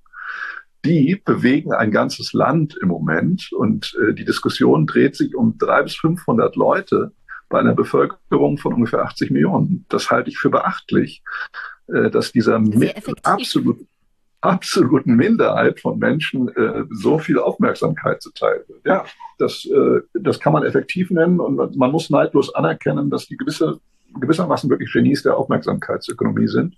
Nur mein Punkt ist eben, sie werden gleichzeitig Opfer dieser Aufmerksamkeitsökonomie, weil sie der irrigen Annahme erliegen, dass das irgendetwas bringen würde, wenn ihre Gemäldeattacken zum Beispiel millionenfach geklickt werden. Ich glaube, das bringt ehrlich gesagt gar nichts. Ich glaube, diese Videos werden auch nur geguckt, weil die sich ganz gut an, die sind ganz ansehnlich im Wortsinne. Das sieht halt einfach toll aus, wenn da so ein bisschen äh, Tomatensuppe draufgeworfen wird und äh, dann anschließend das Patschehändchen an die Wand geklebt wird. Aber das ist es dann auch schon. Das löst ja nichts aus in den Betrachtern, wäre meine ganz starke Vermutung. Zumindest sehe ich keinerlei Anzeichen dafür in der Gesellschaft, dass durch diese Aktion ein Bewusstseinswandel eintritt und die Leute sich an den Kopf fassen. Mensch, das muss ja, jetzt muss ich aber wirklich mal aktiv werden und ich muss mal selber mein Auto stehen lassen und äh, zu Fuß zur Arbeit gehen oder die öffentlichen Verkehrsmittel. Das passiert doch nicht, seien wir doch ehrlich. Also es sind einfach mediale Inszenierungen, die der Bekanntheit dieser einzelnen aktivistischen Aktionen sehr, sehr dienlich sind. Aber dem, was dahinter steht und was die ja eigentlich erreichen wollen, die Aktivistinnen und Aktivisten, dem sieht das überhaupt nicht. Gegenteil, wir reden die ganze Zeit, seit Monaten mittlerweile, nur über Aktivismus als solchen, was ich sehr gut finde, weil ich ein Buch darüber geschrieben habe. Deshalb kommt es mir zu Pass. Verkauft sich aber, dann ganz gut. aber wir reden die, noch nicht darüber. Die Experten der Aufmerksamkeitsökonomie wissen, wann sie ein Buch veröffentlichen. Ja, ja, ja, gut. Es bedarf vielleicht auch eines, eines gewissen Spürsinns, um zu ahnen, dass so ein Thema tatsächlich auf der Straße liegt oder sitzt. Ähm, und so kam es mir eben schon Ende vergangenen Jahres vor, als ich anfing, das zu schreiben, weil wir haben ja schon kurz drüber geredet auch, äh, es ja nicht nur diesen Aktivismus gibt, sondern es gibt so viel Aktivismus insgesamt in der Gesellschaft. Und meine These wäre eben, dass irgendwann ein Punkt erreicht ist, an dem das nicht mehr so förderlich ist. Also, äh, denn der Aktivismus, wenn wir jetzt mal beim Klimaaktivismus bleiben, den wir jetzt gerade sehen, dann ist das einer, der herumschreit, im Museum zum Beispiel äh, oder auf der Straße, der auch etwas zerstört, das darf man auch nicht vergessen. Die Gemälde an sich nehmen zum Glück keinen Schaden, aber die Rahmen schon, die Gemälderahmen. Und äh, das ist etwas, was ein Künstler wie Joseph Beuys, der ein großer künstlerischer Aktivist war, und um Kunst und Aktivismus geht es ja auch in einem Kapitel meines Buches, immer kritisiert hat. Der hat es den äußerlichen Aktivismus genannt, der nichts in Gang bringt, nach der Meinung von Joseph Beuys. Und das, glaube ich, erleben wir jetzt gerade. Das ist dieses Kleckern und Kleben bringt nichts. Hm. Aktivismus, wie wir ihn aktuell haben, vor allem Fridays for Future, also weniger Fridays for Future, die haben ja wirklich viel auch Demonstrationen ähm, mit Menschen auf der Straße bewirkt. Aber letzte Generation vor allem lebt ja von Empörung. Wenn sich keiner empört, ich ähm, denke mal ganz stark, die letzte Generation, was die Medienberichterstattung angeht, das wird sich auch übersättigen. Also irgendwann hat man halt keine Lust mehr. Weswegen vielleicht auch äh, die Strategie von letzte Generation zunehmend sein wird, ähm, immer mal eine Pause zu machen und dann mit einer neuen Aktion zu kommen, um die Aufmerksamkeit ähm, sozusagen am Laufen zu halten. Sonst ist Aufmerksamkeit übersättigt, wie gesagt. Aber wenn sich gar keiner mehr empört über diese Aktion, wovon lebt dann dieser Aktivismus? Also Empörung ist natürlich ein Wesensmerkmal von jedweder Form von Aktivismus. Eine gewisse Empörungslust, würde ich geradezu sagen, gehört immer dazu. Äh, und ohne das geht's auch gar nicht. Nur so wie du es jetzt eben gerade schon beschrieben hast, man muss halt aufpassen, dass man das Momentum nicht verfehlt und die Leute alle nur noch gegen sich aufbringt, weil die dann sagen, naja, äh, die wollen sich da ja nur wichtig machen und äh, ich verstehe jetzt gar nicht, was das mit ihren eigentlichen Anliegen zu tun hat, so wie es jetzt die letzte Generation gerade diese Kritik trifft, die jetzt ja gerade. Und ähm, es ist absolut legitim, äh, sich in zivilen Ungehorsam und auch in Widerstand zu üben, so wie die letzte Generation das jetzt äh, macht, wenn man der Meinung ist, dass der Staat da nicht so richtig ins Handeln kommt. Nur ist das für mich schon so ein kleiner Treppenwitz der Geschichte, dass zum Beispiel die letzte Generation äh, in jüngerer Zeit immer wieder davon spricht, die Regierung oder der Staat habe das ihrer Meinung nach mit der Klimapolitik nicht mehr im Griff und deshalb müsste der Klimanotstand ausgerufen werden. Auch da wieder der Rekurs auf die Geschichte. Die 68er Aktivisten haben alles daran gesetzt, die sogenannten Notstandsgesetze damals zu verhindern. Die betrafen übrigens auch Naturkatastrophen. Also da sollte der Staat gestärkt werden, nach Meinung der damals diese Gesetzesvorlage einbringenden Parteien, äh, und äh, mehr Befugnisse bekommen. Dagegen haben sich die Aktivisten der 68er stark gewehrt, wie ich finde, aus sehr nachvollziehbaren Gründen. Heutzutage, deshalb ist dieser moderne Aktivismus, den wir jetzt gerade erleben, auch wirklich interessant. Staatsnäher geht's eigentlich gar nicht mehr, als wie der agiert und äh, seine Dinge propagiert. Die sagen halt einfach, der Staat muss mehr tun. Äh, wir, wir vertrauen nicht mehr da, äh, daran, dass der Staat äh, das alles im Griff hat und so etwas. Also äh, geht noch absurder, kann ich da nur fragen. Äh, ein gewisses Staatsmisstrauen, glaube ich, steht uns allen äh, gut an. Also so eine Art Staatsfrömmigkeit, glaube ich, ist fehl am Platze. Und äh, das verwundert mich ehrlich gesagt bei der Betrachtung jetzt gerade der neueren Aktivistinnen und Aktivisten, wie viel Vertrauen die in den Staat übersetzen. Also ich glaube, auf den Staat kommt es auch an, aber glaube ich nicht zuvörderst. Ich glaube, wer aktivistische Anliegen umsetzen will, sollte eher an einzelne Menschen appellieren oder an einzelne Bevölkerungsgruppen herantreten und sagen, Mensch, wir wollen hier etwas ändern. Und die letzten Generationen Leute führen gerne Martin Luther King an und solche Gestalten der Geschichte. Und da kann ich nur sagen, ja, Martin Luther King war eben genau derjenige, der seine Märsche veranstaltet hat und die Massen hat mobilisieren können, auf die Straße gebracht hat, gegen damalige staatliche Regelungen und äh, gesagt hat, Rassismus gehört abgeschafft. Und deshalb gehen wir auf die Straße. Aber der hat garantiert nicht gesagt, lieber Staat, ich habe Angst, dass du das nicht so ganz im Griff hast. Deshalb appelliere ich an dich, überleg dir das doch nochmal besser. Sondern das waren andere Vorgehensweisen damals und ich glaube, das waren auch weitaus effektivere. Jetzt kann man natürlich anbringen, dass die Demonstration von Fridays for Future das Ziel, was äh, die Demonstranten hatten, auch nicht erreicht hat. Und da ja. wurden massenhaft Menschen auf die Straße gebracht. Ja. Ich weiß nicht, wie viel äh, letzte Generation an politischen Folgen aus, also wird.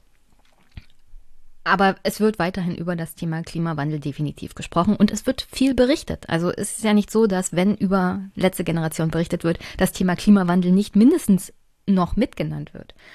Zur Staatsgläubigkeit würde ich mal sagen, also ich als Beamte kann nur sagen, glaubt an den Staat, der Staat kann alles. Nee, Quatsch. Nee, also ich, also es, der, der Staat in seiner Leistungsfähigkeit als Verwaltung hat natürlich Grenzen und die liegen hauptsächlich in der Art und Weise, wie Politik den Staat ausrüstet. Und ähm, also alleine schafft der Staat ähm, es nicht. Also man würde, also grundsätzlich würde ich schon mal trennen, Politik als Exekutive in, äh, im, also in der, auf der Regierungsbank und Politik also und die Exekutive, die die Verwaltung ist, die in der Regel unterbesetzt ist, weswegen auch einige mh, hm, Anträge und Verfahren, auch was äh, jetzt äh, Photovoltaikanlagen oder Windkraftanlagen angeht, das dauert halt alles. Und das liegt halt hauptsächlich daran, dass der Staat nicht gut ausgerüstet ist. Aber das ist noch eine ganz andere Frage. Grundsätzlich habe ich auch so ein bisschen die Befürchtung, mh, hm, jetzt ist erstmal Klimawandel wuppen wichtiger als demokratische Grundsätze. Und das alles, was du vorhin schon angesprochen hast, also diese langwierigen Prozesse, das ist ja alles historisch gewachsen. Und es hat auch Gründe, warum das alles so ist. Und es soll den Bürger halt schützen. Und ich verstehe das Anliegen auch von letzter Generation und allen Klimaaktivisten. Nur wirklich sollte man immer vorsichtig sein. Also geben wir jetzt den Demokratie auf, um das Klima zu retten. Und ich weiß nicht, also, also wahrscheinlich meint es letzte Generation gar nicht so weit, aber es schwingt immer so ein bisschen im Hintergrund mit und das macht mir halt auch Sorgen. Ja, ich hatte kürzlich mal Gelegenheit, mit Aimee van Baalen zu diskutieren, zwei Stunden lang im Deutschlandfunk Kultur. Stelle ich mir vor, nutzt die Folge. Und ich habe ähm, sie gefragt, Frau van Baalen, ich sehe immer diese Transparente, die Plakate, auf denen steht System Change, not Climate Change. Was heißt System Change? Welchen Systemwechsel, wohin wollen Sie? Was statt des jetzigen Systems schwebt Ihnen vor? Sie konnte mir darauf keine Antwort geben. Das Einzige, was dann immer kommt, ist das Wort Bürgerräte. Aber ich wage mal zu bezweifeln, dass dieses immense Vertrauen, was die äh, jungen Aktivistinnen und Aktivisten in Bürgerräte haben, doch sehr naiv ist. Also Bürgerräte sind nämlich auch nichts anderes als Parlamentarismus auf einer anderen niedrigschwelligeren Ebene. Und ja. äh, haben, man muss halt keine Dinge demokratisch. Demokratie und zwar aus gutem Grund. Ja. Und äh, das demokratische Aushandeln, dieser Prozess braucht eben Zeit. Und ich bin gar kein Freund davon, mit T-Shirts herumzulaufen, auf denen dann steht nur noch 857 oder wie viel auch immer Tage. Das machen ja auch Just Stop Oil oder Dernier Renovation in Frankreich oder La Ultima Generation in Italien. Die haben dann diese T-Shirts an, auf denen irgendeine Zahl steht und so viele Tage bleiben uns angeblich noch, bis dann der berühmte Tipping Point, der Kipppunkt erreicht ist und dann mehr oder minder, ich dramatisiere jetzt, aber letzten Endes ist das ja auch die dramatische Erzählung, geht die Welt unter. Ich kann nur sagen, mit äh, Kevin Kühnert äh, Satz, ähm, man muss vom Pferd absteigen, wenn es tot ist. Äh, man kann halt auch als apokalyptischer Reiter den Gaul nicht immer und immer weiter äh, zu Schanden reiten, denn der erscheint mir jetzt schon halb tot zu sein. Dieses andauernde Gerede vom dreuenden, baldigen Ende, das läuft sich ja tot, meines Erachtens. Also die Welt wird auch 2024, bin ich ganz fest überzeugt, und nämlich nicht Nostradamus deshalb, nicht untergegangen sein. Sie wird immer noch existieren. Es werden sicherlich auch da, bis dahin schreckliche Ereignisse stattfinden, von denen wir alle noch gar nichts ahnen können, aber vorstellen können wir uns das wahrscheinlich schon. Aber was das jetzt genau sein wird und äh, wie sehr es den Planeten mitnehmen wird, das wäre doch jetzt ein reines Phantasma, wenn man behaupten würde, dass man das schon wüsste. Naja, ich will damit überhaupt nicht in Abrede stellen, dass es, äh, dass es den Klimawandel gibt, um Gottes Willen. Aber was ich sehr wohl sagen will, ist, dass es absolut unlauter ist, zu sagen, wir haben nur noch so und so viele Tage, bis unwiderruflich die Erde den Bach runtergeht. Das stimmt einfach nicht. Ich wollte bloß noch ergänzen, es gibt Wissenschaftler, die Modelle errechnet haben. Was bedeutet das ja. fürs Weltklima, wenn es so und so viel heißer wird? Ja. Also das, und das, grundsätzlich das ist ja auch alles, schon. Genau. Wann, wann das eintrifft, ähm, das kann sicherlich keiner genau sagen. Das stimmt. Nein, und äh, ich meine ja, und jetzt, man stelle sich die Situation vor, jetzt sind diese 857 Tage, nehmen wir mal die Zahl, vergangen und nichts tritt erstmal ein. Wir wissen doch alle, wie das ist, mit äh, Prognosen zu leben, die die fernere Zukunft betreffen. Wir Menschen sind, glaube ich, leider nicht dazu gemacht, uns äh, obwohl wir sehr vorstellungsbegabte Wesen sind, auszumalen, was in 20, 30, 40 Jahren sein könnte. Ähm, wir haben einfach diese Zeithorizonte, die, das, man kann das schwerlich imaginieren. Man sollte es natürlich. Und ich äh, äh tue doch jetzt nichts anderes, als nur zu sagen, äh, dass, dass, dass die apokalyptische Erzählung allein die Aktivisten wahrscheinlich nicht zum Erfolg führen wird, die sie jetzt gerade so versuchen äh, stark zu propagieren, sondern es muss auch ins Konstruktive gedreht werden und es muss irgendwie der Punkt dann auch erreicht werden, wo die Leute sagen, ja, okay, was kann ich denn jetzt im Kleinen tun, um das noch abzuwenden? Und ähm, auch das ist noch so ein Punkt, der mich bei der letzten Generation etwas na, fast bestürzt, muss ich sagen. Alle Vertreterinnen und Vertreter reden immer davon, 9-Euro-Ticket und Tempolimit 100. Und wenn das erfüllt ist von der Politik, treten sie ab als Bewegung. Dann ist alles gut. Ja, also wie naiv kann man sein? Das ist doch, ähm, damit ist dann der Klimawandel gestoppt oder wie? mit naja, Verlaub, natürlich, ähm, da, also das Diskussion, die du angesprochen hast im Deutschlandfunk Kultur, da hat ja von Bahlen auch gesagt, das sind ja zwei Anfangsforderungen, das wäre ja nur der Anfang, also theoretisch ist danach nicht Schluss. Ich hätte noch drei Fragen und die Zeit läuft uns davon.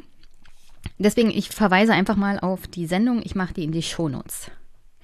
Erste von drei Schlussfragen sozusagen. Welche Beziehungen haben eigentlich Aktivismus und Journalismus? Also sollten gute Journalisten auch Aktivisten sein? Um Gottes Willen, niemals. Ich finde, man muss das ganz strikt trennen und da ich versuche ja immer, das Leben ironisch zu sehen, aber an dem Punkt muss ich sehr ernst antworten. Journalismus und Aktivismus dürfen gar nichts miteinander zu tun haben. Ich weiß, dass das gerade jüngere Journalistinnen und Journalisten anders sehen und dann immer sagen, na ja, ist doch ein hehres Anliegen, für das ich mich einsetze und ist doch ein gutes Ziel, was erreicht werden soll. Das ist ja, ist das doch legitim, wenn ich auch meinen Artikeln eine gewisse Tendenz gebe oder meinen Beiträgen, was auch immer, da würde ich immer sagen, nein, das ist überhaupt nicht unsere Aufgabe als Journalisten, irgendwem irgendeine Tendenz unterzumogeln, sondern unsere Aufgabe als Journalisten ist schlichtweg zu berichten, was ist und nicht was sein soll. Aber ist das schon immer so gewesen? Ich meine, Journalisten haben ja auch eine Meinung und die fließt natürlich immer in Artikel auch ein. Ja, aber das ist ja zum Glück dann auch äh, für den Rezipienten immer klar zu erkennen. Also auf der einen Seite gibt es den Kommentar, die Kommentarspalte, Meinungsspalte. Und dann gibt es andere Seiten, wo Berichte stehen. Und wenn das nicht mehr auseinanderzuhalten ist, wenn das ineinander fließt, was jetzt Meinung ist und was Berichterstattung, dann wird es schwierig. Tun wir uns übrigens als Journalisten auch keinen Gefallen mit, wenn wir das vermengen. Wie viel Aktivismus verträgt nun unsere Gesellschaft? einer dieser Scientists for Future, äh, ein Chemiker, glaube ich, dessen Namen ich jetzt gerade leider nicht parat habe, hat kürzlich getwittert, wir sind doch alle Aktivisten. Egal, ob wir etwas tun oder ob wir es lassen. Das stimmt so als Analyse erstmal, äh, denn natürlich ist auch der Inaktivist oder derjenige, der die Hände ruhen lässt, in gewisser Weise als Anti-Aktivist auch wieder seinerseits Aktivist. Passivismus-Aktivist. Ja, genau.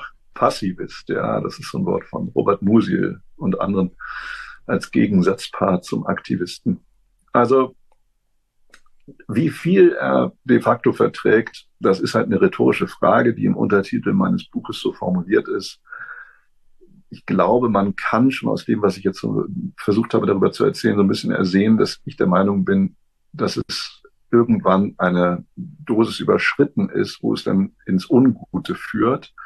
Wir haben schon kurz angerissen die Tatsache, dass ja auch äh, Rechtsidentitäre, Rechtsextreme gerne sich als Aktivisten heutzutage und schon seit langer Zeit verstehen und versuchen, ganz andere Ziele äh, in unserer Gesellschaft durchzusetzen. Und ich wäre gerade mit Blick auf diese aktivistische Fraktion sehr, sehr vorsichtig, den Aktivismus da per se so als Allheilmittel dann deshalb abzufeiern. Ich glaube, man muss da mit kritischer Distanz nach wie vor drauf gucken. Sehr gut. Hast du sonst noch eine Botschaft für die Hörerinnen und Hörer?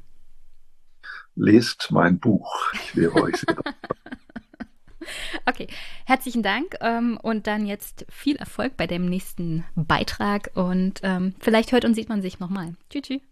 Vielen Dank, Jenny. Ciao.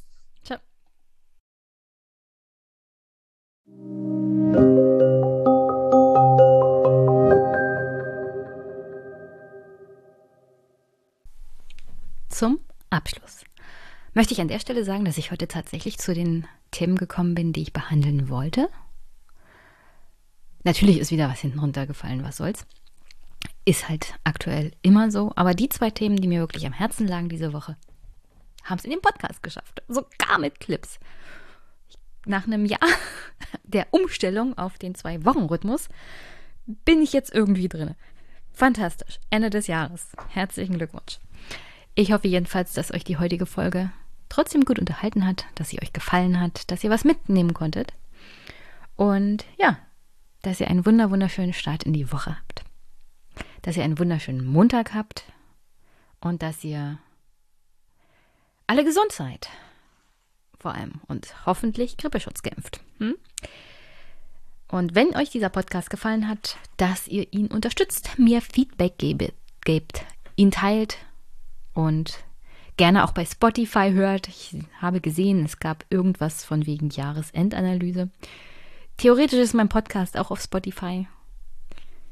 Und ich nehme an, ein, zwei Leute hören ihn dort auch. Ich gucke nicht in die Statistik. Glaubt ja nicht, dass ich in irgendeine Statistik gucke. Es sei denn, irgendein Buchverlag will mal was wissen, dann muss ich reingucken und dann muss ich das auch teilen. Die Tatsache, dass mein Podcast mehr als von sieben Leuten gehört wird, reicht, glaube ich, aus bei den meisten Verlagen. Aber ja, sonst gucke ich nicht in die Statistik, sonst werde ich depressiv oder was auch immer. Ähm, wie gesagt, teilt den Podcast, empfehlt ihn weiter, wenn er euch gefallen hat. Darüber würde ich mich sehr, sehr freuen. Und wenn ihr es noch nicht geschafft habt, die Folge mit Albrecht zu hören, hört die Folge mit Albrecht. Super Empfehlung für dieses Jahr. Also ich glaube, die beste Podcast-Folge dieses Jahr. Also so meine persönliche Präferenz. Aber das sind Folgen mit Albrecht ja immer. So, und wirklich an dieser Stelle ich hoffe, ihr habt eine wunder wunderschöne Woche. Wir hören uns in zwei Wochen. Bis bald.